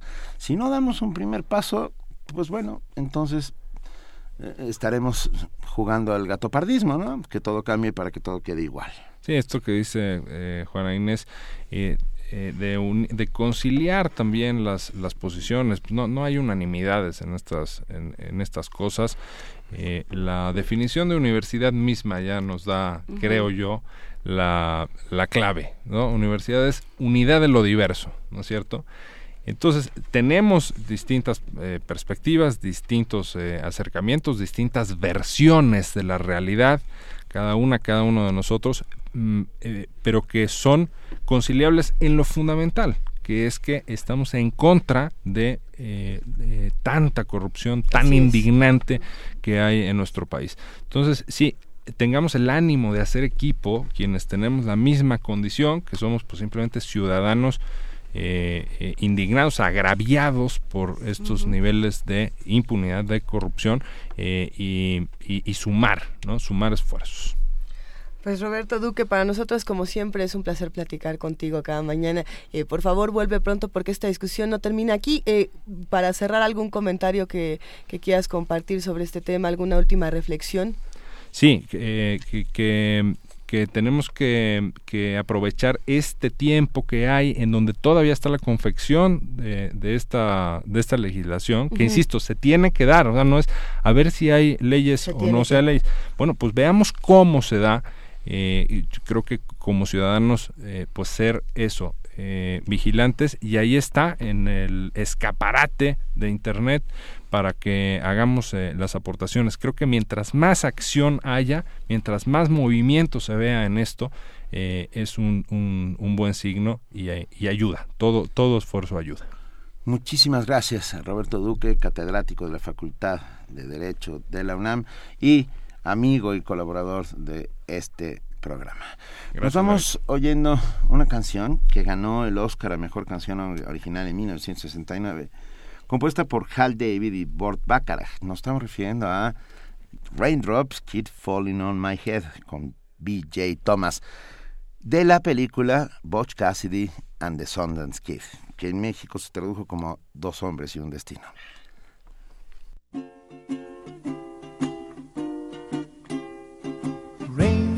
Raindrops falling on my head. And just like the guy whose feet are too big for his bed, nothing seems to fit. Those raindrops are falling on my head, they keep falling. So I just did me some talking to the sun. And I said I didn't like the way he got things the job, those raindrops are falling on my head,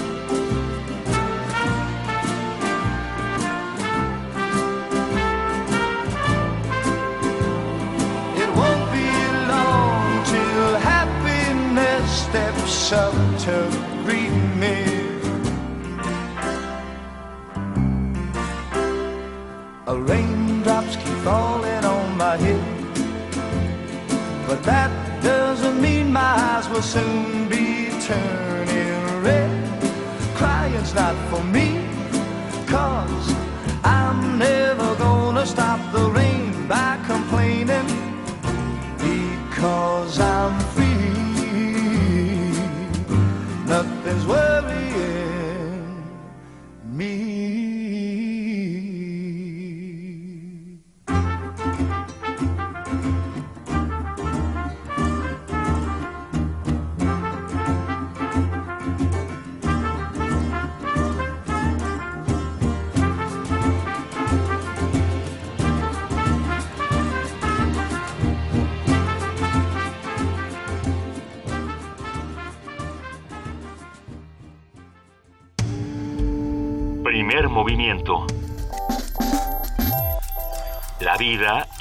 otro sentido. 8 de la mañana, 56 minutos. En este momento vamos a hacer la rifa del libro de Monstrología del Cine Mexicano. Ah, por si alguien lo quiere ver, está Luisa Iglesias. Para desde darle Periscope, legalidad. Para darle legalidad, fe y legalidad a este, a este concurso. Así es. Aquí están los papeles, los tengo en la mano. Ustedes Esto está oírlos. sucediendo, no es, no es trampa. Y yo mismo saco el papel. Así Sí, es. porque Vamos a ver. confían en mí. El libro que se van a llevar, lo repetimos, es Mostrología del Cine Mexicano, una colaboración de Caja de Cerillos y la Secretaría de Cultura, antes con Aculta. Es un libro bellísimo. Está muy bien, está realmente muy bien. ¿Al primero o al tercero? Que hacemos de... Dice nuestra productora que al primero. Venga, al a ver. primero. Conste, mi mano está limpia. Sonido de los papelitos. Ay. La hacemos de emoción. A ver, ahí está el papelito, el que se cayó de, de regreso al bote. A ver. Y gana Edgar Larios, el Larios Net, que dice, el lobo, sus monstruos preferidos son el lobo y el zorrillito que hacen el Locos Valdés en la película de Pulgarcito. El zorrillito era, ni más ni menos que Tuntún, ah, un famosísimo pequeño actor mexicano, muy pequeño. Ahí está. mexicano. Ya Felicidades, está. Edgar Edgar Larios, te llevas, te llevas Monstrología del Cine Mexicano. Eh, nos comunicamos contigo. El papelito aquí está, se lo damos a nuestros compañeros. Nos vamos a una pausa, pero volveremos. Volvemos. Primer movimiento. Donde la raza habla. El conflicto es inevitable, el cambio una necesidad humana. Son los fundamentos de la reinvención. En Radio UNAM queremos ofrecer nuevos mundos para oídos cada vez más abiertos. Tus oídos merecen oír de todo. Resistencia modulada. La respuesta a la demanda auditiva de nuestra ciudad. Lunes a viernes, 21 horas. Por el 96.1 de FM. Radio UNAM. Familiares o amigos que vivan fuera del país, avísales que ya no necesitan viajar a México para tramitar su credencial para votar en el extranjero. Podrán hacerlo en algunos consulados a partir de febrero de 2016. Solo deben presentar el acta de nacimiento original, identificación con fotografía y comprobante de domicilio en el extranjero. Para mayor información, consulta www.ine.mx o llama al 01800 433 2000. Instituto Nacional Electoral, INE. Bailar es levitar. Y si lo haces al ritmo de la música, puedes llegar al firmamento. Toma la mano de Juan Arturo Brennan y concédele esta pieza que te hará comenzar bien el día. Diáspora de la danza. Escúchala en su nuevo horario a las 6.40 de la mañana por el 96.1 de FM. Y si te la perdiste, revívela a las 2 de la tarde. Ve con el baile a todas partes. En Radio UNAM.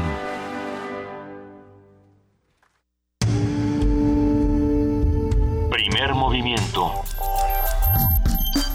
Información azul y oro.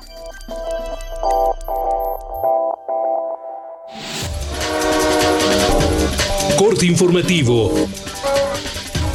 El Instituto de Química de la UNAM firmó un convenio de colaboración con la Asociación Nacional de Fabricantes de Medicamentos. Con ello, se facilitará la interacción entre ambas instituciones en materia de investigación y formación de recursos humanos. El subsecretario de Derechos Humanos de la Secretaría de Gobernación, Roberto Campa, señaló que el octavo policía detenido por la desaparición de cinco jóvenes en Tierra Blanca, Veracruz, confesó que las víctimas fueron asesinadas, quemadas, molidas y tiradas a un río.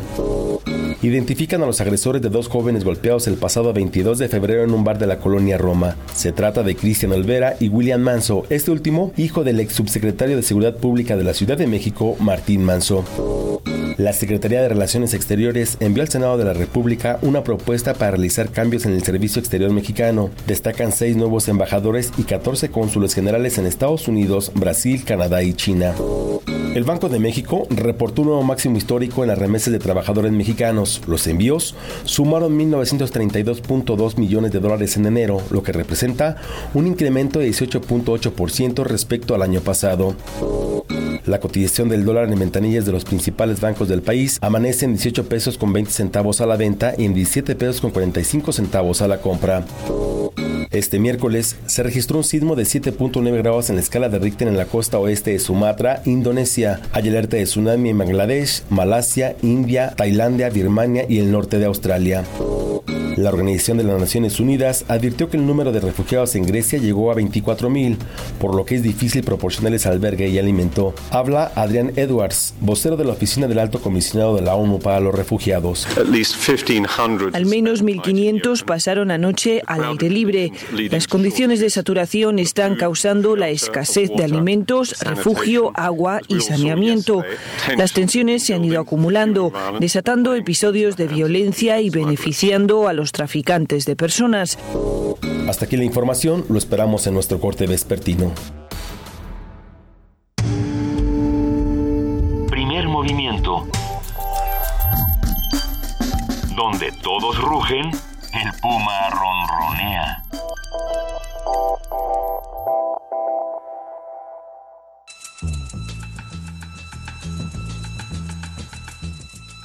Es hora de poesía necesaria.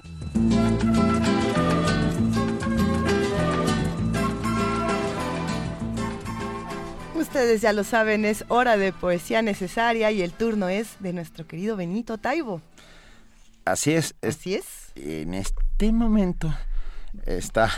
Se, se, acerca vertiginosamente a la mesa de Radio UNAM, a la mesa de primer movimiento, la poesía de la genial Rosario Castellanos. Sí, elegí a Rosario Castellanos por, por estos días de lluvia medio grises, ¿no? Siempre, no sé, siempre me recuerdan a la poesía de Rosario Castellanos, ¿Qué, muerta qué? trágicamente.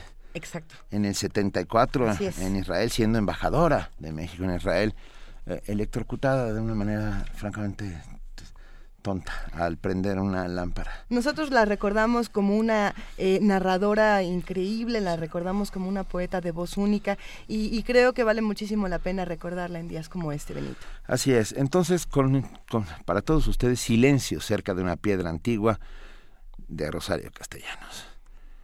Estoy aquí, sentada, con todas mis palabras, como con una cesta de fruta verde intactas.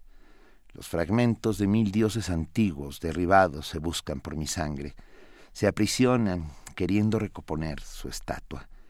De las bocas destruidas quieren subir hasta mi boca un canto, un olor de resinas quemadas, algún gesto de misteriosa roca trabajada.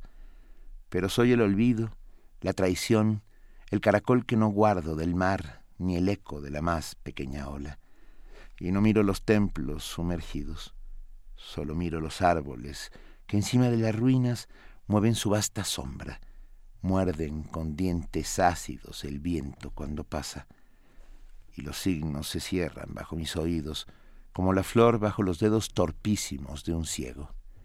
Pero yo sé, detrás de mi cuerpo otro cuerpo se agazapa, y alrededor de mí muchas respiraciones cruzan furtivamente, como los animales nocturnos en la selva. Yo sé, en algún lugar, lo mismo que en el desierto cactus, un constelado corazón de espinas está guardando un hombre como el cactus la lluvia. Pero yo no conozco más que ciertas palabras en el idioma o lápida bajo el que sepultaron vivo a mi antepasado. Primer movimiento. Escucha la vida con otro sentido. Regresamos después de este bellísimo poema de Rosario Castellanos y, y, vamos a cambiar el tema, vamos a dar la vuelta para ir entrando a nuestra mesa del día, donde vamos a hablar, como ustedes saben, del Supermartes. Eh, ¿Qué discursos escucharon? ¿Qué, qué, qué opinan de estas, de estas ruedas de prensa, de lo que dijo eh, Donald Trump? Hay, hay discursos racistas, hay discursos que no lo son. Eh, parece pertinente abrir esta discusión a todos los que nos escuchan. Estamos en arroba P Movimiento, en diagonal Primer Movimiento UNAM y en el teléfono 55 36 43 39.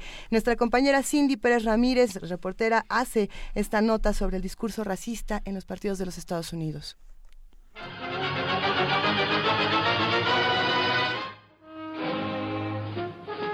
El 20 de enero próximo tomará posesión el presidente número 45 de los Estados Unidos. El proceso electoral que está en marcha muestra algunos contrastes con relación a procesos anteriores. Uno de los más representativos, de acuerdo con el maestro Javier Urbano, profesor de la Facultad de Ciencias Políticas y Sociales de la UNAM, es el surgimiento de corrientes populistas, en las que candidatos como Donald Trump o Ted Cruz del Partido Republicano soportan su campaña en una retórica que busca envolver al ciudadano con el argumento de luchar por devolverle al país el orgullo y el respeto.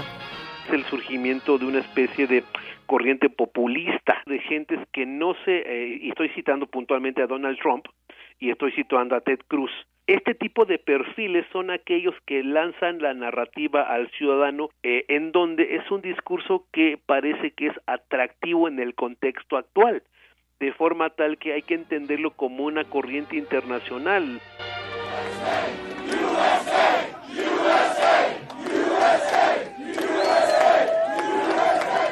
Vamos a utilizar a las mejores personas, a los mejores negociantes, vamos a hacer algo que sea tan bueno y tan rápido y tan fuerte y el mundo nos va a respetarnos nuevamente. Créanme. Urbano explicó que afortunadamente el sistema político estadounidense se puede autocorregir y que expresiones como las del millonario Trump se irán decantando conforme avancen las campañas para la obtención de las candidaturas. En la historia de Estados Unidos siempre, siempre ha salido una especie de político bufón, con el perdón de la expresión. Siempre lo ha habido y eso no tiene que preocupar.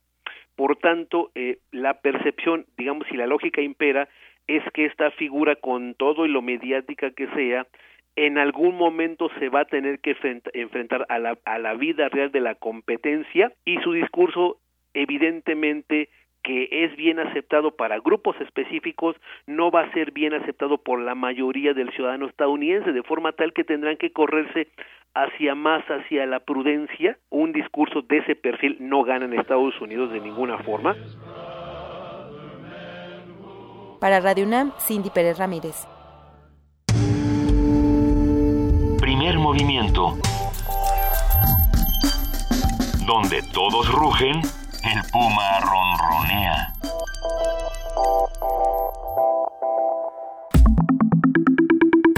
La mesa del día. Hillary Clinton y Donald Trump son los grandes triunfadores del Super Martes, en el que más de una docena de estados han votado en las primarias de Estados Unidos para decidir quiénes serán los candidatos demócrata y republicano a la presidencia del país. Dentro de la carrera demócrata por la nominación, la exsecretaria de Estado se impuso en siete estados. Algo similar ocurrió del lado de los republicanos. Donald Trump sigue ratificando su dominio en este supermartes, donde se dispuso en siete estados también. Para brindarnos un análisis de los resultados de las primeras elecciones primarias en Estados Unidos, en, en esta contienda electoral, las reacciones y los escenarios posibles, Hoy se encuentra con nosotros en la línea el doctor Raúl Benítez Manaut, profesor e investigador del Centro de Investigaciones sobre América del Norte de la UNAM, especialista en asuntos de seguridad internacional de América del Norte y política exterior de Estados Unidos, México y América Latina. Doctor Benítez Manaut, muy buenos días, gracias por estar con nosotros. Muy buenos días a toda la audiencia de Radio UNAM, es un gusto estar con ustedes. Bienvenido, doctor. También nos acompaña en la línea la maestra Raquel Saez Grego. Ella es académica del Departamento de Estudios Internacionales de la Universidad Iberoamericana, experta en política y medios de estados. Muy buenos días, maestra Raquel. Hola, ¿qué tal? Muy buenos días. Gracias por la invitación. Muchísimas gracias por acompañarnos. Eh, ¿Cómo podemos leer lo que ocurre en este supermartes? Desde los discursos, los, los resultados. Eh, si le parece bien, arrancamos con la maestra Raquel Saez Grego. Bueno, eh, muchas de las cosas que sucedieron ayer ya se veían venir. Sin embargo, vemos algunas sorpresas. Por ejemplo, eh, que Marco Rubio se llevara a Minnesota era una de las de las eh, en, cosas inesperadas que sucedieron ayer y también que eh, Donald perdón que Donald Trump llevara se llevara eh, siete estados era algo espera, esperable. Sin embargo, Ted Cruz se llevó tres estados y se decía, los analistas decían que si Texas no lo ganaba o por lo menos no llegaba, no ganaba suficientes delegados, ya era el momento de despedirse porque hacia la, hacia adelante no tiene mucho mucho camino que tomar. Eh, Marco Rubio sí lo tiene. De hecho, aunque nada más ha ganado un solo eh, estado, que es el de ayer, eh, sí tiene un poco de camino porque muchos de los analistas lo ven como el único posible de eh, llegar a la elección final y poder ganarle ya sea a Hillary Clinton o a Bernie Sanders. Eso es lo que podemos ver. Eh, sin embargo, en esta ocasión vemos que cómo se asignaron los delegados es de manera proporcional.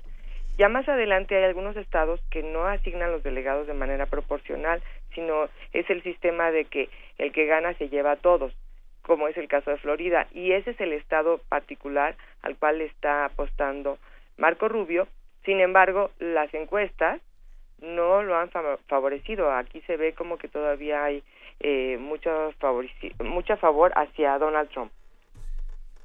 Bien, eh, eh, doctor, doctor Benítez Manaut, ¿cómo, ve el panorama en estos momentos?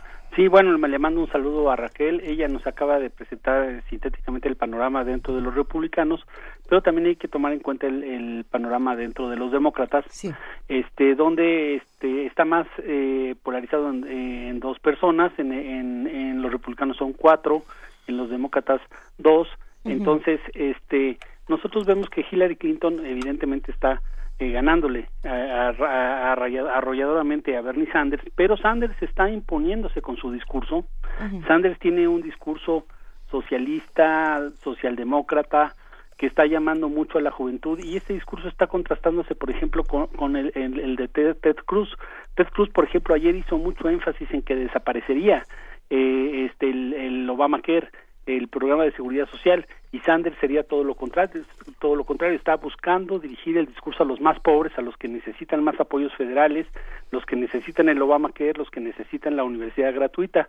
Entonces Sanders le está dando una pelea muy fuerte a Hillary y está marcando agenda. Quizás Hillary le gane a Sanders, esta es la tendencia, pero va a tener que tomar en cuenta la agenda de Sanders, que al final de cuentas Sanders está tomando algo de Obama hace ocho años.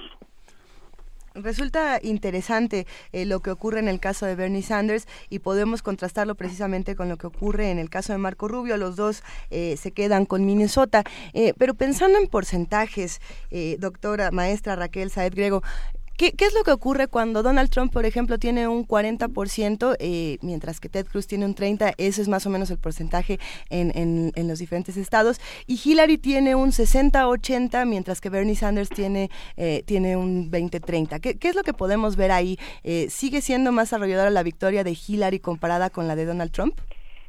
bueno, la, la, como dijo mi amigo Raúl, que también le mando un saludo, este, Sí, eh, efectivamente, sin embargo, hay que tomar en cuenta que son, hasta ahorita son 15 estados, en unos son 15, en otros son 16 estados los que han llevado contienda, pero la cantidad de delegados que se tienen que asignar todavía es como eh, tres cuartas partes que faltan.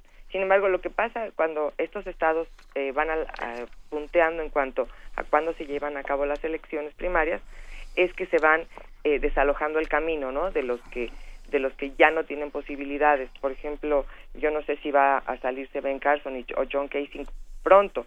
Eh, John Casey todavía puede ser que se quede eh, hasta que sean las elecciones en Ohio. Pero bueno, eh, en cuanto a los porcentajes, Donald Trump todavía tiene un camino por recorrer y todavía los discursos de los otros dos candidatos punteros todavía le podrían hacer daño. Eh, de hecho, eh, se está hablando, en, algunos analistas hablan de que cuando ya se eh, elaboraron estos anuncios negativos es cuando han perdido ha perdido preferencia Donald Trump. sin embargo, hay que ver una cosa en cuanto al discurso de Trump. El discurso de Trump está dirigido ya como que ya está en la elección final, en la elección de noviembre. Sin embargo, los otros dos todavía le están dando batalla diciendo, si ustedes no votan por mí, aquí eh, eh, se va a llevar la elección Donald Trump y él no tiene la posibilidad de ganarle a los demócratas. Es muy diferente a como dicen Donald Trump. Donald Trump ya está enfrentándose contra Hillary Clinton y bueno, todavía hay camino por recorrer. Del lado de los demócratas también está sucediendo lo mismo. Ayer Hillary Clinton dijo, nosotros no somos una un, un gobierno que va a dividir, refiriéndose a lo que está haciendo Donald Trump, que es dividir. Y Bernie Sanders todavía está en el discurso de tenemos que luchar por esta nominación porque nosotros estamos proponiendo algo diferente. Eh, sin embargo, eh, el nivel del discurso, el nivel del debate que se está dando de uno o de, y del otro lado es tan diferente. Aquí estamos hablando que Donald Trump marca el discurso que ha bajado el nivel del, de la discusión. Eh, de hecho, el debate del fin de semana era Marco Rubio contra Donald Trump, hablando de cómo se ve uno y cómo se ve el otro, como si fueran niños de secundaria. Y sin embargo, vemos el debate que están teniendo los demócratas y vemos un debate por los verdaderas eh, eh, los verdaderos temas que hay que tratar y lo que le interesa a la gente. Y también habla como desde un punto de vista muchísimo más eh, alto, ¿no? Así que eso es como nos encontramos ahorita. Eh, los nada más quisiera yo hacer una, una aclaración. Los demócratas todavía tienen la instancia de los famosos superdelegados y los superdelegados se asignan, eh, se van asignando en el camino. Sin embargo, los superdelegados son los únicos que pueden cambiar de opinión. Entonces, suponiendo que va ganando eh, Hillary Clinton y en el camino, vamos a suponer en California, que es lo que le está apostando Bernie Sanders, se volteara, los superdelegados se pueden ir del lado de Bernie Sanders y con eso darle la, el, peso hacia Bernie Sanders. Así que por el lado de los demócratas sabe un camino largo por recorrer, aunque Hillary Clinton esté eh, declarándose como la ganadora ya. Doctor Raúl Benítez Manau, yo por algún extraño, no, no es ningún extraño, por, por, yo siento una suerte de paralelismo con hoy los Estados Unidos y la Alemania de los 20 y la ascensión de Hitler con este discurso muy similar a este en el que convoca a, estas a estas masas que han perdido de, de, alguna manera la esperanza y que encuentran en esta extraña voz en esta mm, ruidosa voz uh, una suerte de espejo. Cómo lo ve bueno, yo no haría una comparación tan extrema como la que estás haciendo, este, comparando el discurso de Donald Trump con un discurso de extrema derecha nacionalista eh, como el de los años 20 y 30 en Alemania, porque, eh, digamos, Donald Trump no está apelando, los, los republicanos no están apelando a los pobres, los republicanos están apelando a la clase media conservadora rural. el, Donald Trump está eh, presentándose a sí mismo como un hombre muy rico, y es el sueño americano, todos los americanos quieren ser ricos pero este, el que está apelando a los pobres es Bernie Sanders. Bernie Sanders es el que está hablando de los programas este socializantes, programas estatistas, programas donde los pobres necesitan ayuda necesariamente para pues tener una vida mejor, no Donald Trump. Donald Trump está hablando de que él va a recuperar mercados, de que va a tronar todas las industrias de México, de China, de Japón. Ayer habló mucho de Japón, de China y de México, diciendo que los chinos eran inteligentísimos y que los americanos tontos y por eso habían conquistado todas las cosas en comercio. De México también. Eh, a los japoneses pues, no sé por qué les tiene tanta, tanto, tanto odio este Donald Trump. Este, a lo mejor es porque los se siente este negativamente comparado con algunos japoneses exitosos, pero Donald Trump no está apelando al pueblo, pueblo. El que está apelando al pueblo, pueblo es Bernie Sanders. En particular, pues a los más pobres, que en este caso en Estados Unidos son los afroamericanos, los mexicanos y otras minorías de migrantes. Entonces, este, ese es el discurso. Ahora, si fuera Bernie Sanders contra Donald Trump la contienda final después de julio, estaría muy polarizado, porque por un lado estaría Donald Trump hablando de la disolución de muchas este, este, atribuciones del Estado, para que el mercado sea el único que regule y Bernie Sanders pues dándole por la potencialización completa al Estado para apoyar a los pobres. Entonces aquí los moderadores son Hillary Clinton y Marco Rubio y Ted Cruz, aunque Ted Cruz y Marco Rubio también tienen algunas ideas un poco extremas, o sea, están hablando de desaparecer el Obamacare y, y privatizar hospitales y cosas así, este como para también dirigirle el discurso a la clase media que paga impuestos y que dice tú no tienes por qué mantener eso a los pobres pues, que se mantengan por sí mismos en este país hay oportunidades y el Estado no tiene por qué andarlo, andarles transfiriendo el dinero de tus impuestos, clase media, que trabajas mucho, a los pobres que en parte pues, no trabajan mucho, etcétera, etcétera. Entonces, ahí la, la, la, la polarización del discurso la están haciendo Sanders y Trump y los discursos moderados están en Marco Rubio, Ted Cruz y Hillary Clinton. Ahora en ambas en ambos partidos están peleándose este pues eh, jalar apoyos y Donald Trump ayer fue muy condescendiente con Ted Cruz, hablaba bien de él y todo esto, hasta fue condescendiente con Fox, cosa que Donald Trump está cambiando el discurso, está dejando de ser estridente y grosero y está cambiando a un discurso más moderado para tener más apoyos. Y en este caso, pues Ted Cruz y Marco Rubio, los dos cubanos, están casi empatados. Cada, y Ted Cruz lo dijo claramente, tenemos que ir unidos o Donald Trump va a destruir al Partido Republicano y vamos a perder las elecciones. Se están llamando a la unidad entre ellos para poder enfrentar unidamente a Donald Trump. Vamos a ver qué pasa, porque es clave estos dos próximos meses, porque se va a dar la pelea entre Ted, Cruz y Marco Rubio contra Donald Trump. Si van separados, pierden. Si van unidos, pueden ganarle. Y Bernie Sanders y Hillary Clinton están disputándose realmente el, partido este demócrata. Eh, Hillary pues recuperando el discurso de, de, de, Bill Clinton de los años 90 y Sanders recuperando el discurso original de Obama de hace ocho años en campaña. Eh, Bernie Sanders recupera entonces el discurso de hace ocho años del presidente Barack Obama en su campaña. Sí, sí, sí. Las mismas estrategias, esto de captar dinero de los votantes a través del Twitter y pidiéndole a la gente que deposite 20 dólares, 15 dólares, 10 dólares, está dirigiéndole el discurso a los jóvenes que no tienen dinero para pagar la universidad y a sus familias, este, el, Obama Obamacare, es un discurso este muy parecido al de Obama de hace ocho años. Pensando entonces en, esta manera de obtener los recursos, eh, ¿cómo se contrasta la manera en la que lo hace Bernie Sanders con la manera en la que lo está haciendo Hillary Clinton, maestra Raquel Saed Grego? Bueno, esa es una de las, de las eh, grandes recriminaciones que le hace Bernie Sanders a Hillary Clinton, que ella sí tiene que recurrir a instancias como Wall Street, ya lo hemos visto varias, en varias ocasiones, en los debates precisamente, y también eh, le recrimina a los famosos super PACs. Pero lo que dice Raúl es cierto, eh, Bernie Sanders está tomando la misma estrategia que tomó Obama y es recurrir a la gente a que le donen tres dólares, cinco dólares, diez dólares y de esa manera él está juntando dinero y también con eso él puede ver el apoyo que va teniendo. Así que esa es una de las de las formas más interesantes. Pero eh, hablando de esto precisamente vemos que tanto Sanders como Hillary Clinton, pero más Sanders lo hace, es referirse al famoso Citizens United, y es esta eh, resolución de la Suprema Corte donde eh, cualquier persona puede donar la cantidad que quiera de dinero para cualquier candidato o para cualquier propuesta o para cualquier partido sin que se le recrimine ni haya un límite en cuanto a eso. Y él es, lo primero que está haciendo es decir, esto es lo primero que voy a tratar de revertir, el tema del Citizens United. Así que bueno, estamos, estamos viendo este tipo de discurso y Bernie Sanders tiene, como dice Raúl y lo dice bien, es eh, apelar a los jóvenes.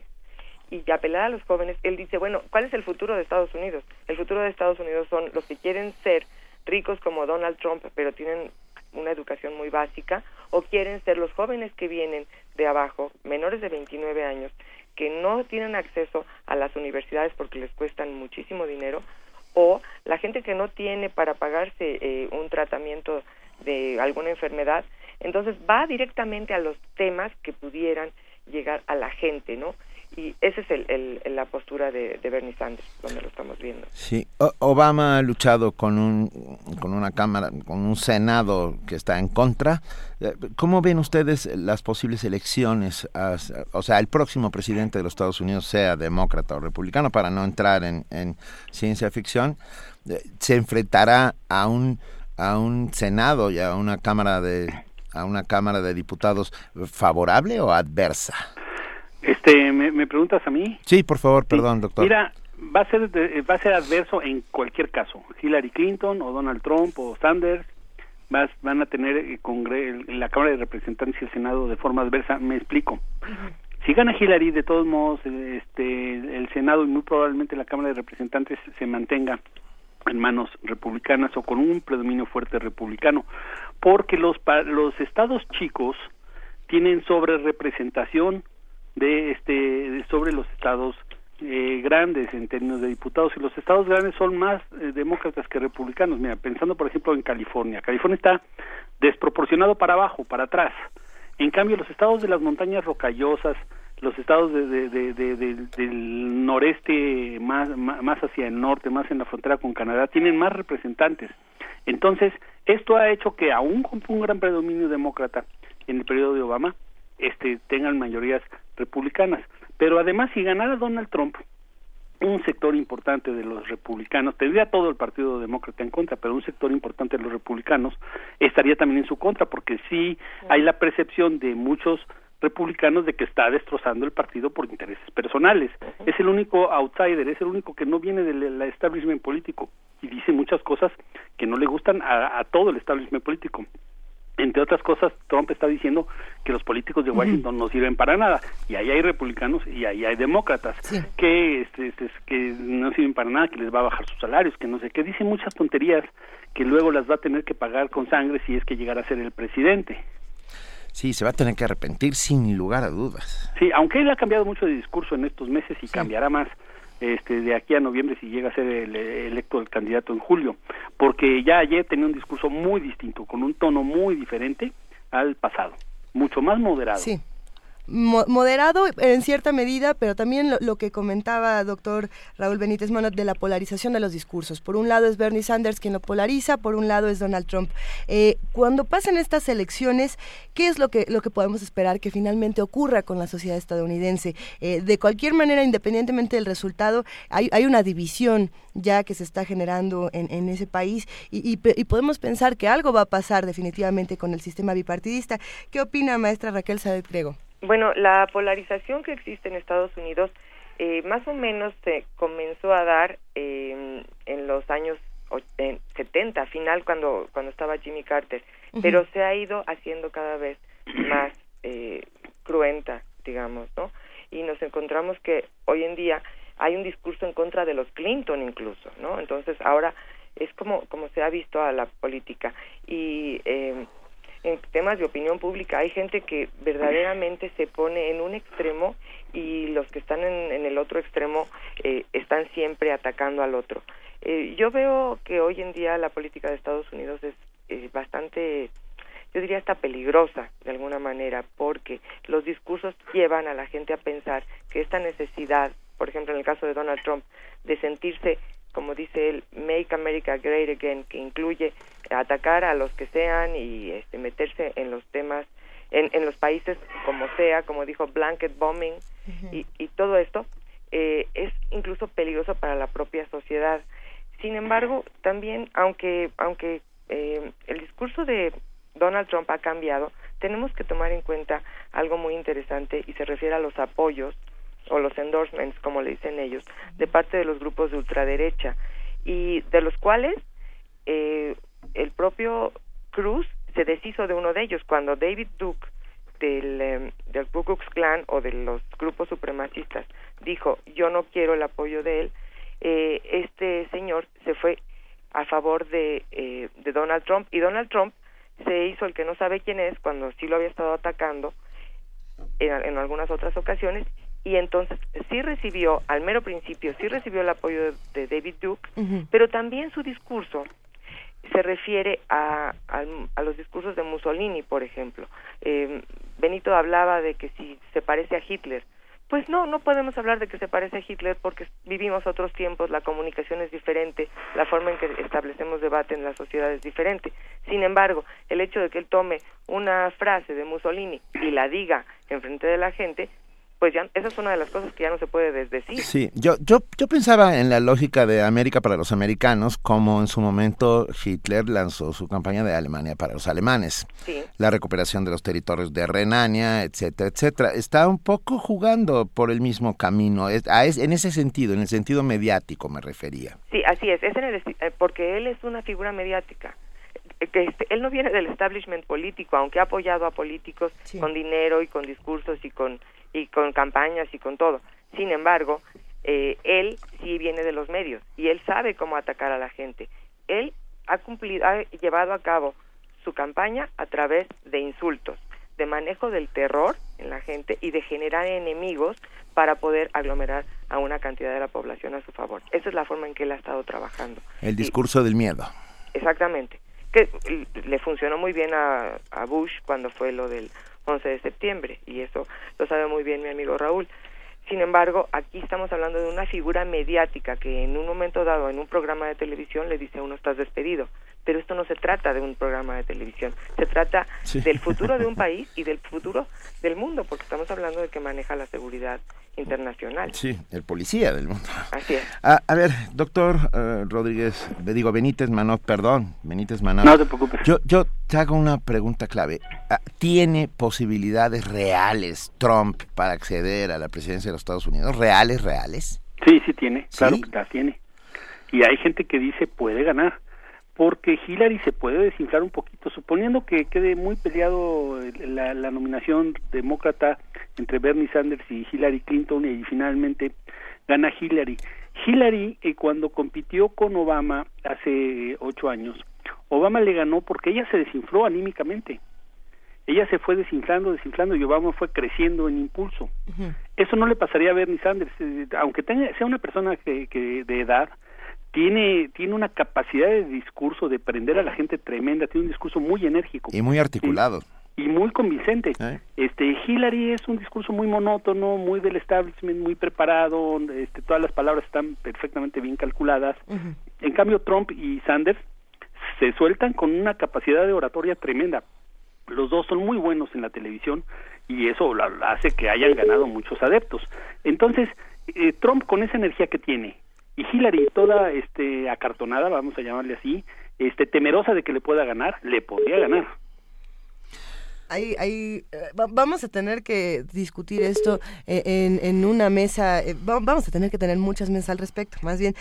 pero, por ejemplo, ¿qué es lo que ocurre en el caso de, de Hillary Clinton, Raquel Saed? también se dice que si Hillary Clinton llegara a la presidencia, también sería un peligroso para nuestro país. ¿Lo sería realmente o no? Uy, no. No, yo no creo que sería peligroso para eh, Hillary Clinton. No, no creo. De hecho, ella, este, pues ha venido mucho a México. Cuando fue lo del famoso, este, eh, ¿cómo se llamaba? Fast and Furious. Esto del tema de las armas, ella fue la primera que dijo, el problema que tenemos con el narcotráfico es la capacidad de armas que también le estamos vendiendo a México. Ella ha estado muy apoyadora eh, del régimen, de cualquiera de los regímenes de, de, México, tanto desde el tiempo en que estaba su esposo en el, en el gobierno y después pasando por los gobiernos panistas, ella ha estado apoyando. No, y yo creo que además ella tiene una visión de secretaria de Estado. Entonces ella ve que lo que tiene que hacer es alianzas, no tener este separaciones como es la propuesta de Trump. Así que yo, yo ahí sí lo veo como que no, no podemos ver a Hillary Clinton como un peligro para México. Lo que sí podemos ver es que en ahorita en el camino de aquí, primero a las convenciones y después más adelante, ya para el final, hasta llegar a noviembre, si no se pudiera resbalar Hillary Clinton con temas, por ejemplo, como lo de los emails o lo que se está hablando, lo de Libia, o que hubiera alguna otra cosita que le pudieran sacar, se habla de que hay alguna alguna eh, un proceso en su contra, eh, no lo sé.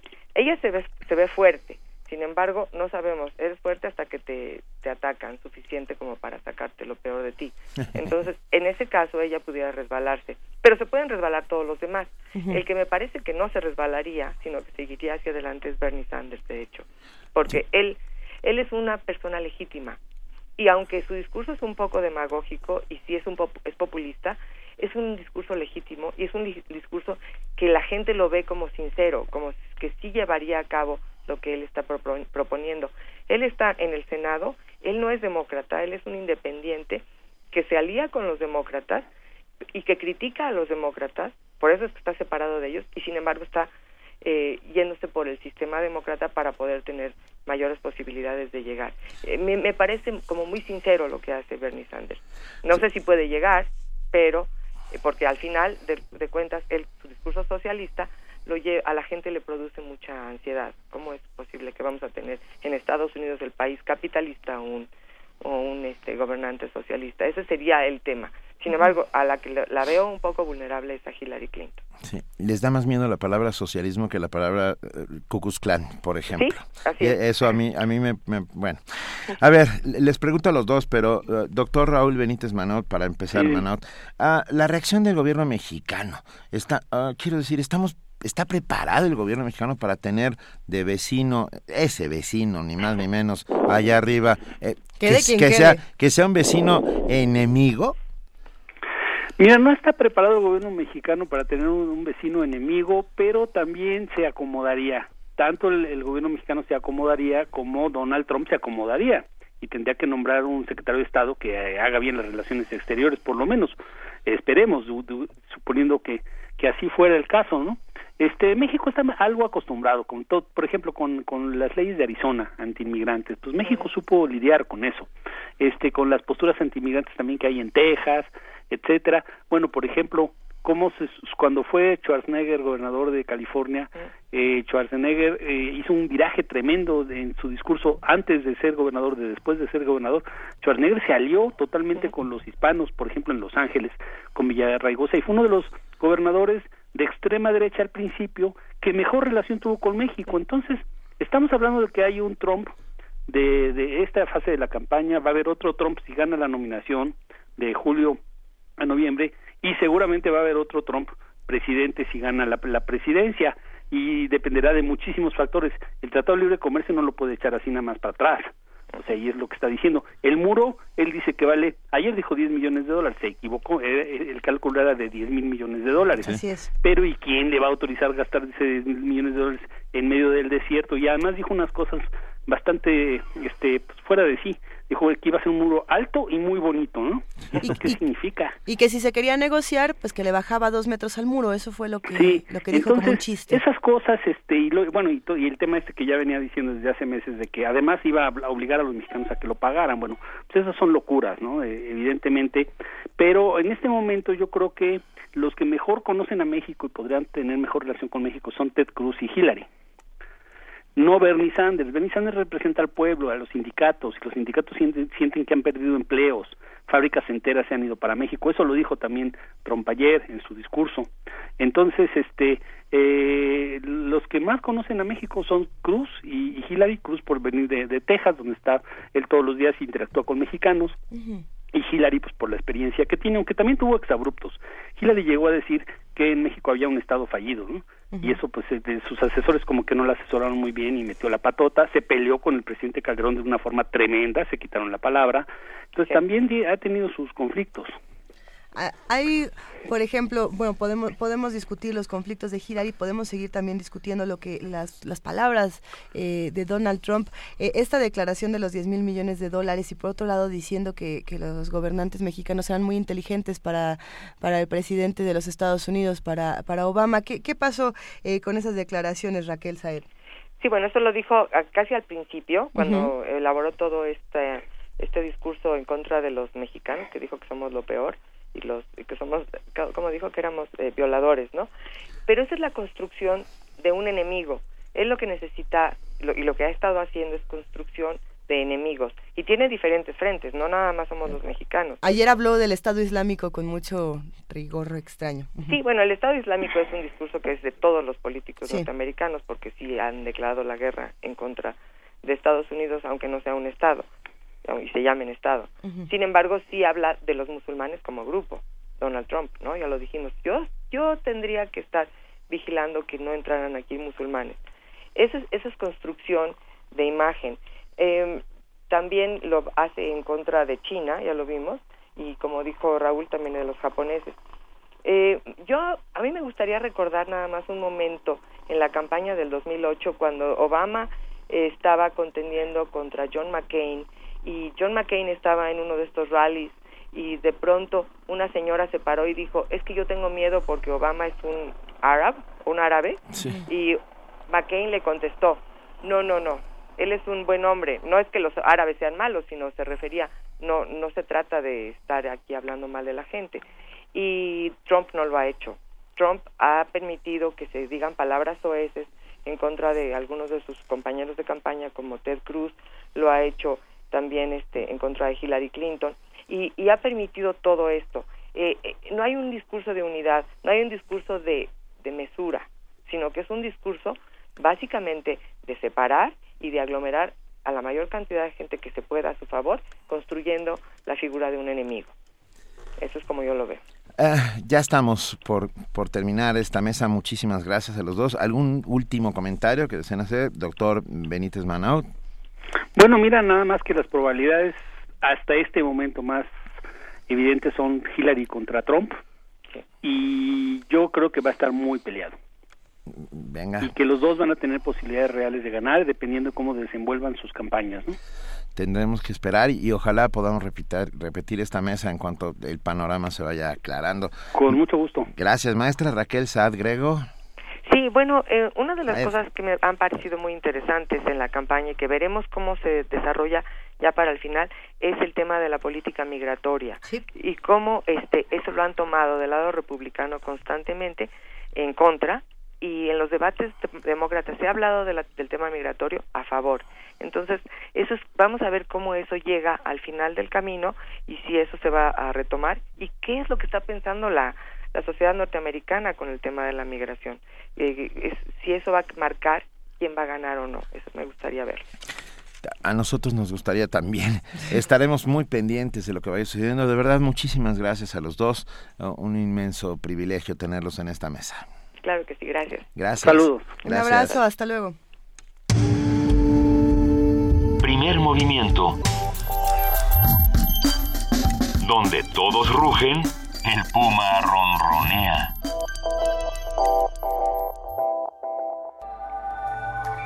Radio UNAM se suma al homenaje del doctor Miguel León Portilla, con motivo de sus 90 años. Creo no equivocarme al pensar que su felicidad permanente se halla en que desde muy joven logró la correspondencia entre el anhelo y la consumación, y que para lograr la juventud acumulada de la que da ejemplo, es necesario sentir que nunca existe punto de llegada, sino de búsqueda constante. Vicente Quirarte, poeta y escritor mexicano.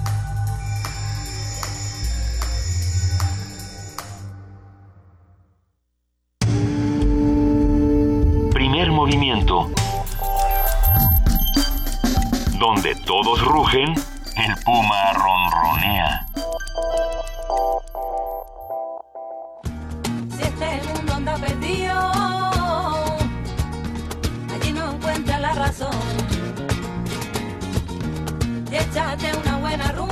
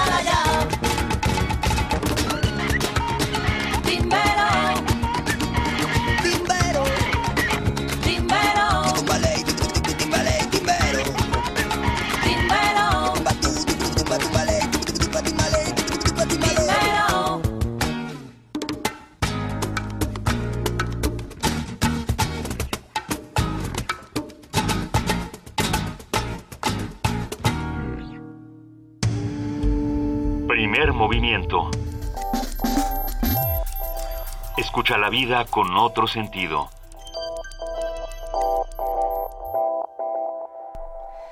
Sin duda es interesante lo que está pasando en Estados Unidos y sin duda hay que poner atención porque esto eh, no- nos, nos concierne a todos y vamos a estar de una u otra manera relacionados a lo que ocurre en, en- en este otro país, en nuestro país vecino. Lo que acabamos de escuchar es Ojos de Brujo, ventilador R80, Barcelona, España, 1996. Esperemos que lo hayan disfrutado. Pero viene con infografía, Luisa. Nos lo pasó la producción con infografía Sí, que ahorita fue- vamos fue a bonito. retratar. Habría que tomarle una fotografía. Ahora Esto es una licuadora donde se mezcla el reggae, el hip hop, el rock, la electrónica, una fusión de estilos tomando como base nada más y nada menos que el flamenco.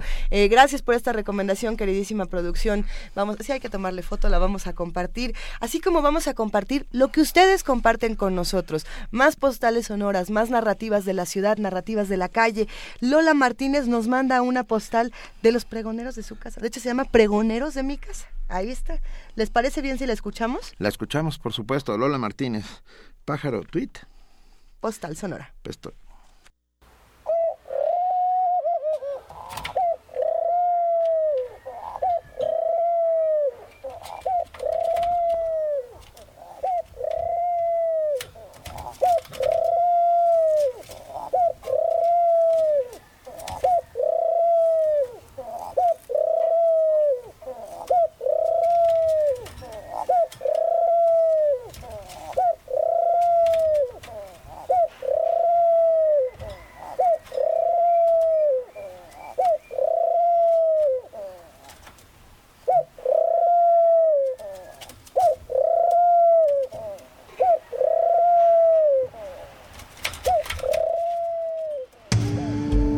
Primer movimiento. Escucha la vida con otro sentido.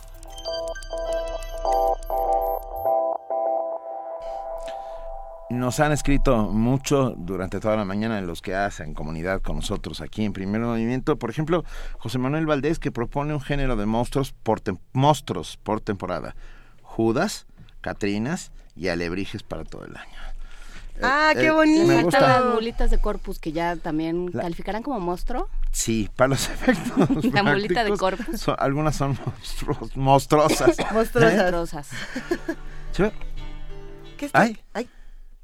Eso, eso es una premonición, eso es, Es- algo eso que va a ocurrir a continuación, pero todavía no ocurre porque queremos saber eh, qué es lo que se lo que se avecina por ahí, ustedes saben, Me encanta lo que se avecina. ¿sí? A ver, ¿algo se escucha? No se Eh, escucha. ¿Qué estamos- no se escucha? Sí se escucha ahí al fondo. Es que eh, eh, no es un pregonero. O, o sí, perdón, al revés, es justamente un Es una pregonero. pregonera. Es una pregonera. Radio UNAM también tiene ver, sus pregoneros, Ahí ¿cómo de viene, que no? ahí viene.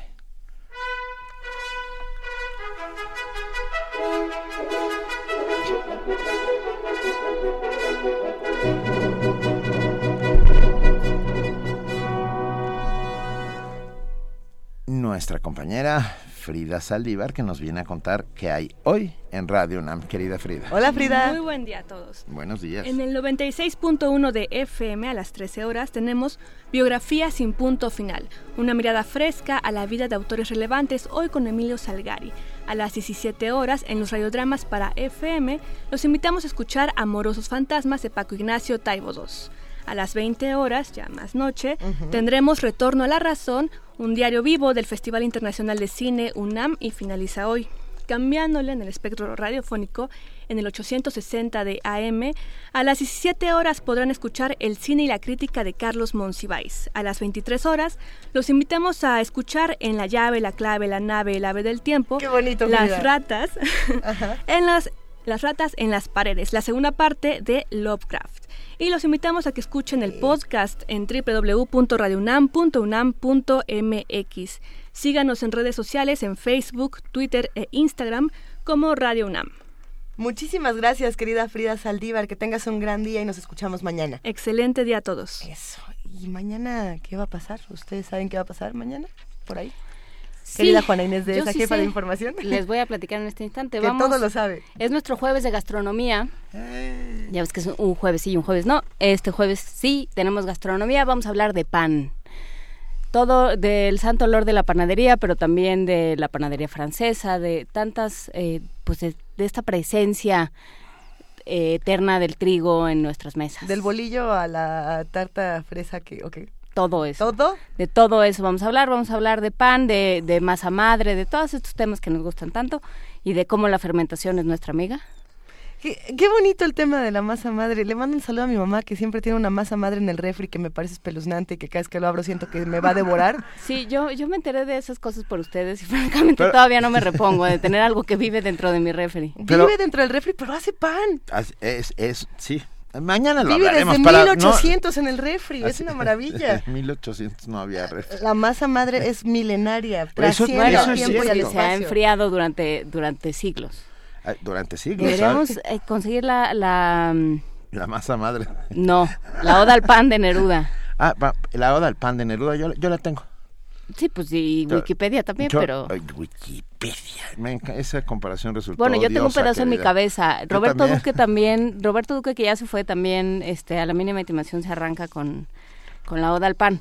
Pero, pero bueno, además de eso vamos a hablar de, con Alberto Betancourt, de el Oscar a DiCaprio y de eh, la conciencia y la alerta por el medio ambiente, cómo se, cómo se vinculan este discurso eh, del- de la película de Revenant en, en favor del medio ambiente y qué implica en ese sentido este Oscar a Leonardo DiCaprio. Vamos me, a- si, me, si me permiten decirlo, Leonardo DiCaprio ha sido un activista del medio ambiente desde hace muchos años. Es cierto. Eh, a mí me pareció muy consecuente, muy lógico que ese fuera su discurso en el Oscar. Mañana lo platicaremos con Alberto Betancourt. Pero sí, no es algo salido de, de la nada, ¿no? Que muchos dijeron, ay, este nada más estaba buscando eh, qué decir para, para no hablar eh, de racismo, como ya lo habían hecho todos los demás, o para no hablar eh, de, de marginados. Pero no, vaya, este tema es algo que Leonardo DiCaprio maneja desde hace un buen rato ya. Y, y no solo eso, un, un gran actor de método y a, pa- a partir de que apareció en su vida el gran Martin Scorsese, yo creo que se volvió todavía un mejor actor. Fue, fue haciéndose a sí mismo, literal. Yo lo recuerdo en una primera película, ¿Quién teme a Albert Grape? ¿Te acuerdas? Albert Grape con...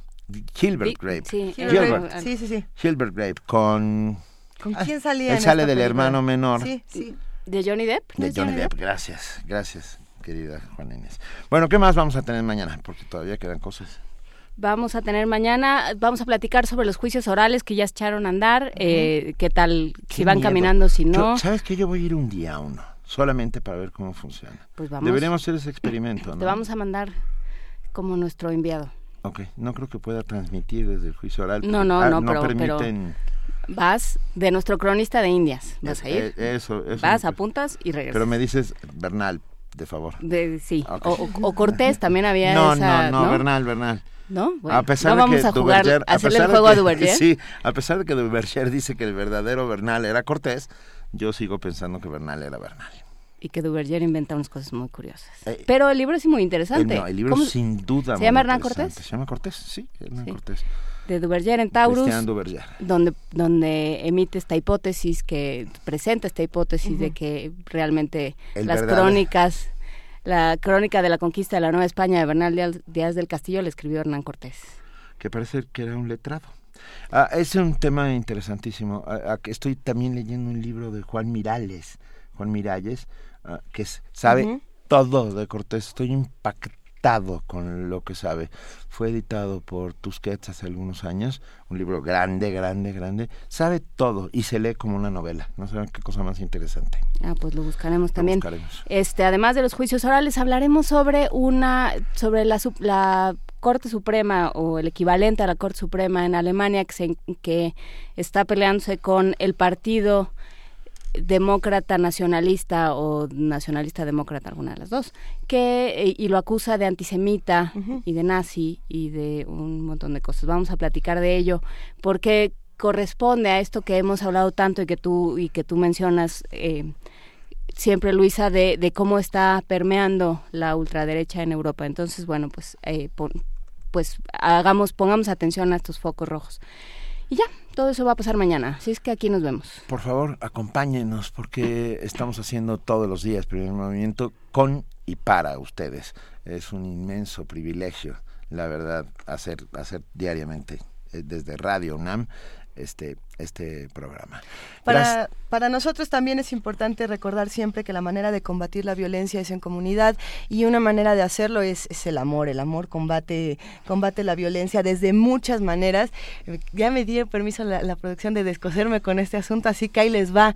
El día de hoy cumpliría Lou Reed 74 años. Lou Reed es este músico que como todos saben eh, forma parte de, de la esencia de- del glam, del glam rock, pero no solamente eso. eh, él, bueno, eh, eh, forma parte de The Velvet Underground, es, es uno quizá, es uno de los músicos más importantes de su tiempo, de nuestro tiempo, falleció hace un par de años, en el, en el 2013, ya, ya tiene tres años de que, de que fallece, y bueno, eh, a él se le critica mucho en su momento por ser homosexual, de hecho tuvo eh, una serie de tratamientos escalofriantes y, su música lo refleja de muchas maneras, él combatía la violencia con, con la música, él combatía la violencia con el amor, y por eso queremos dedicarles esta canción que se llama I Love Pero antes, perdón, yo quiero mandar una felicitación de cumpleaños si no les importa, compañeros. No, hombre, adelante. Muchas felicidades Canal 11 por cumplir 57 años. Muchísimas gracias a Canal 11. Muchas gracias, porque también hace comunidad desde la comunidad politécnica y bueno, somos eso, hermanos pues, ¿no? Los Poli, y piensa, ¿eh? reflexiona, es de las de las televisoras, las pocas televisoras en México que piensan, que reflexionan, que proponen. ¿Les parece bien si también a Canal 11 le dedicamos esta canción de Vamos a dedicarle a Canal 11 por su 57 aniversario este Lou con un enorme cariño. Gracias a toda la producción. Muchas gracias, querida Juana Inés de esa. Muchas gracias, Luisa Iglesias. Muchísimas gracias, querido Benito Taibo. Esto fue Primer Movimiento. El mundo desde la Universidad y Lou When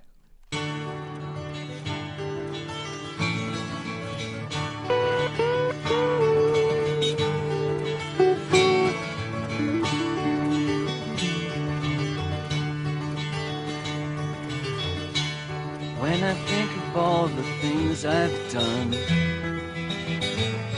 and I know that it's only just begun. Those smiling faces, you know I just can't forget them, but I love you.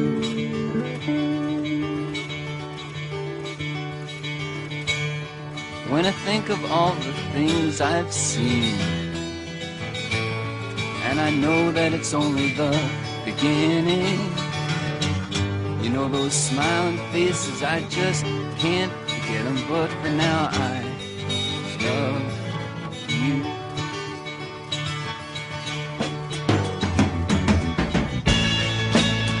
Just for a little while. Oh, babe, just to see you smile. Just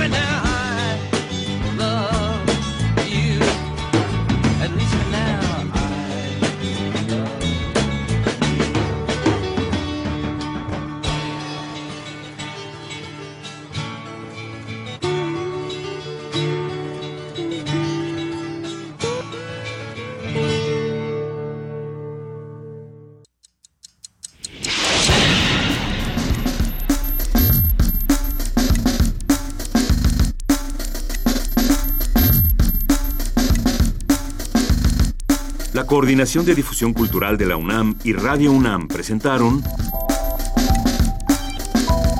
Primer Movimiento. El mundo desde la universidad.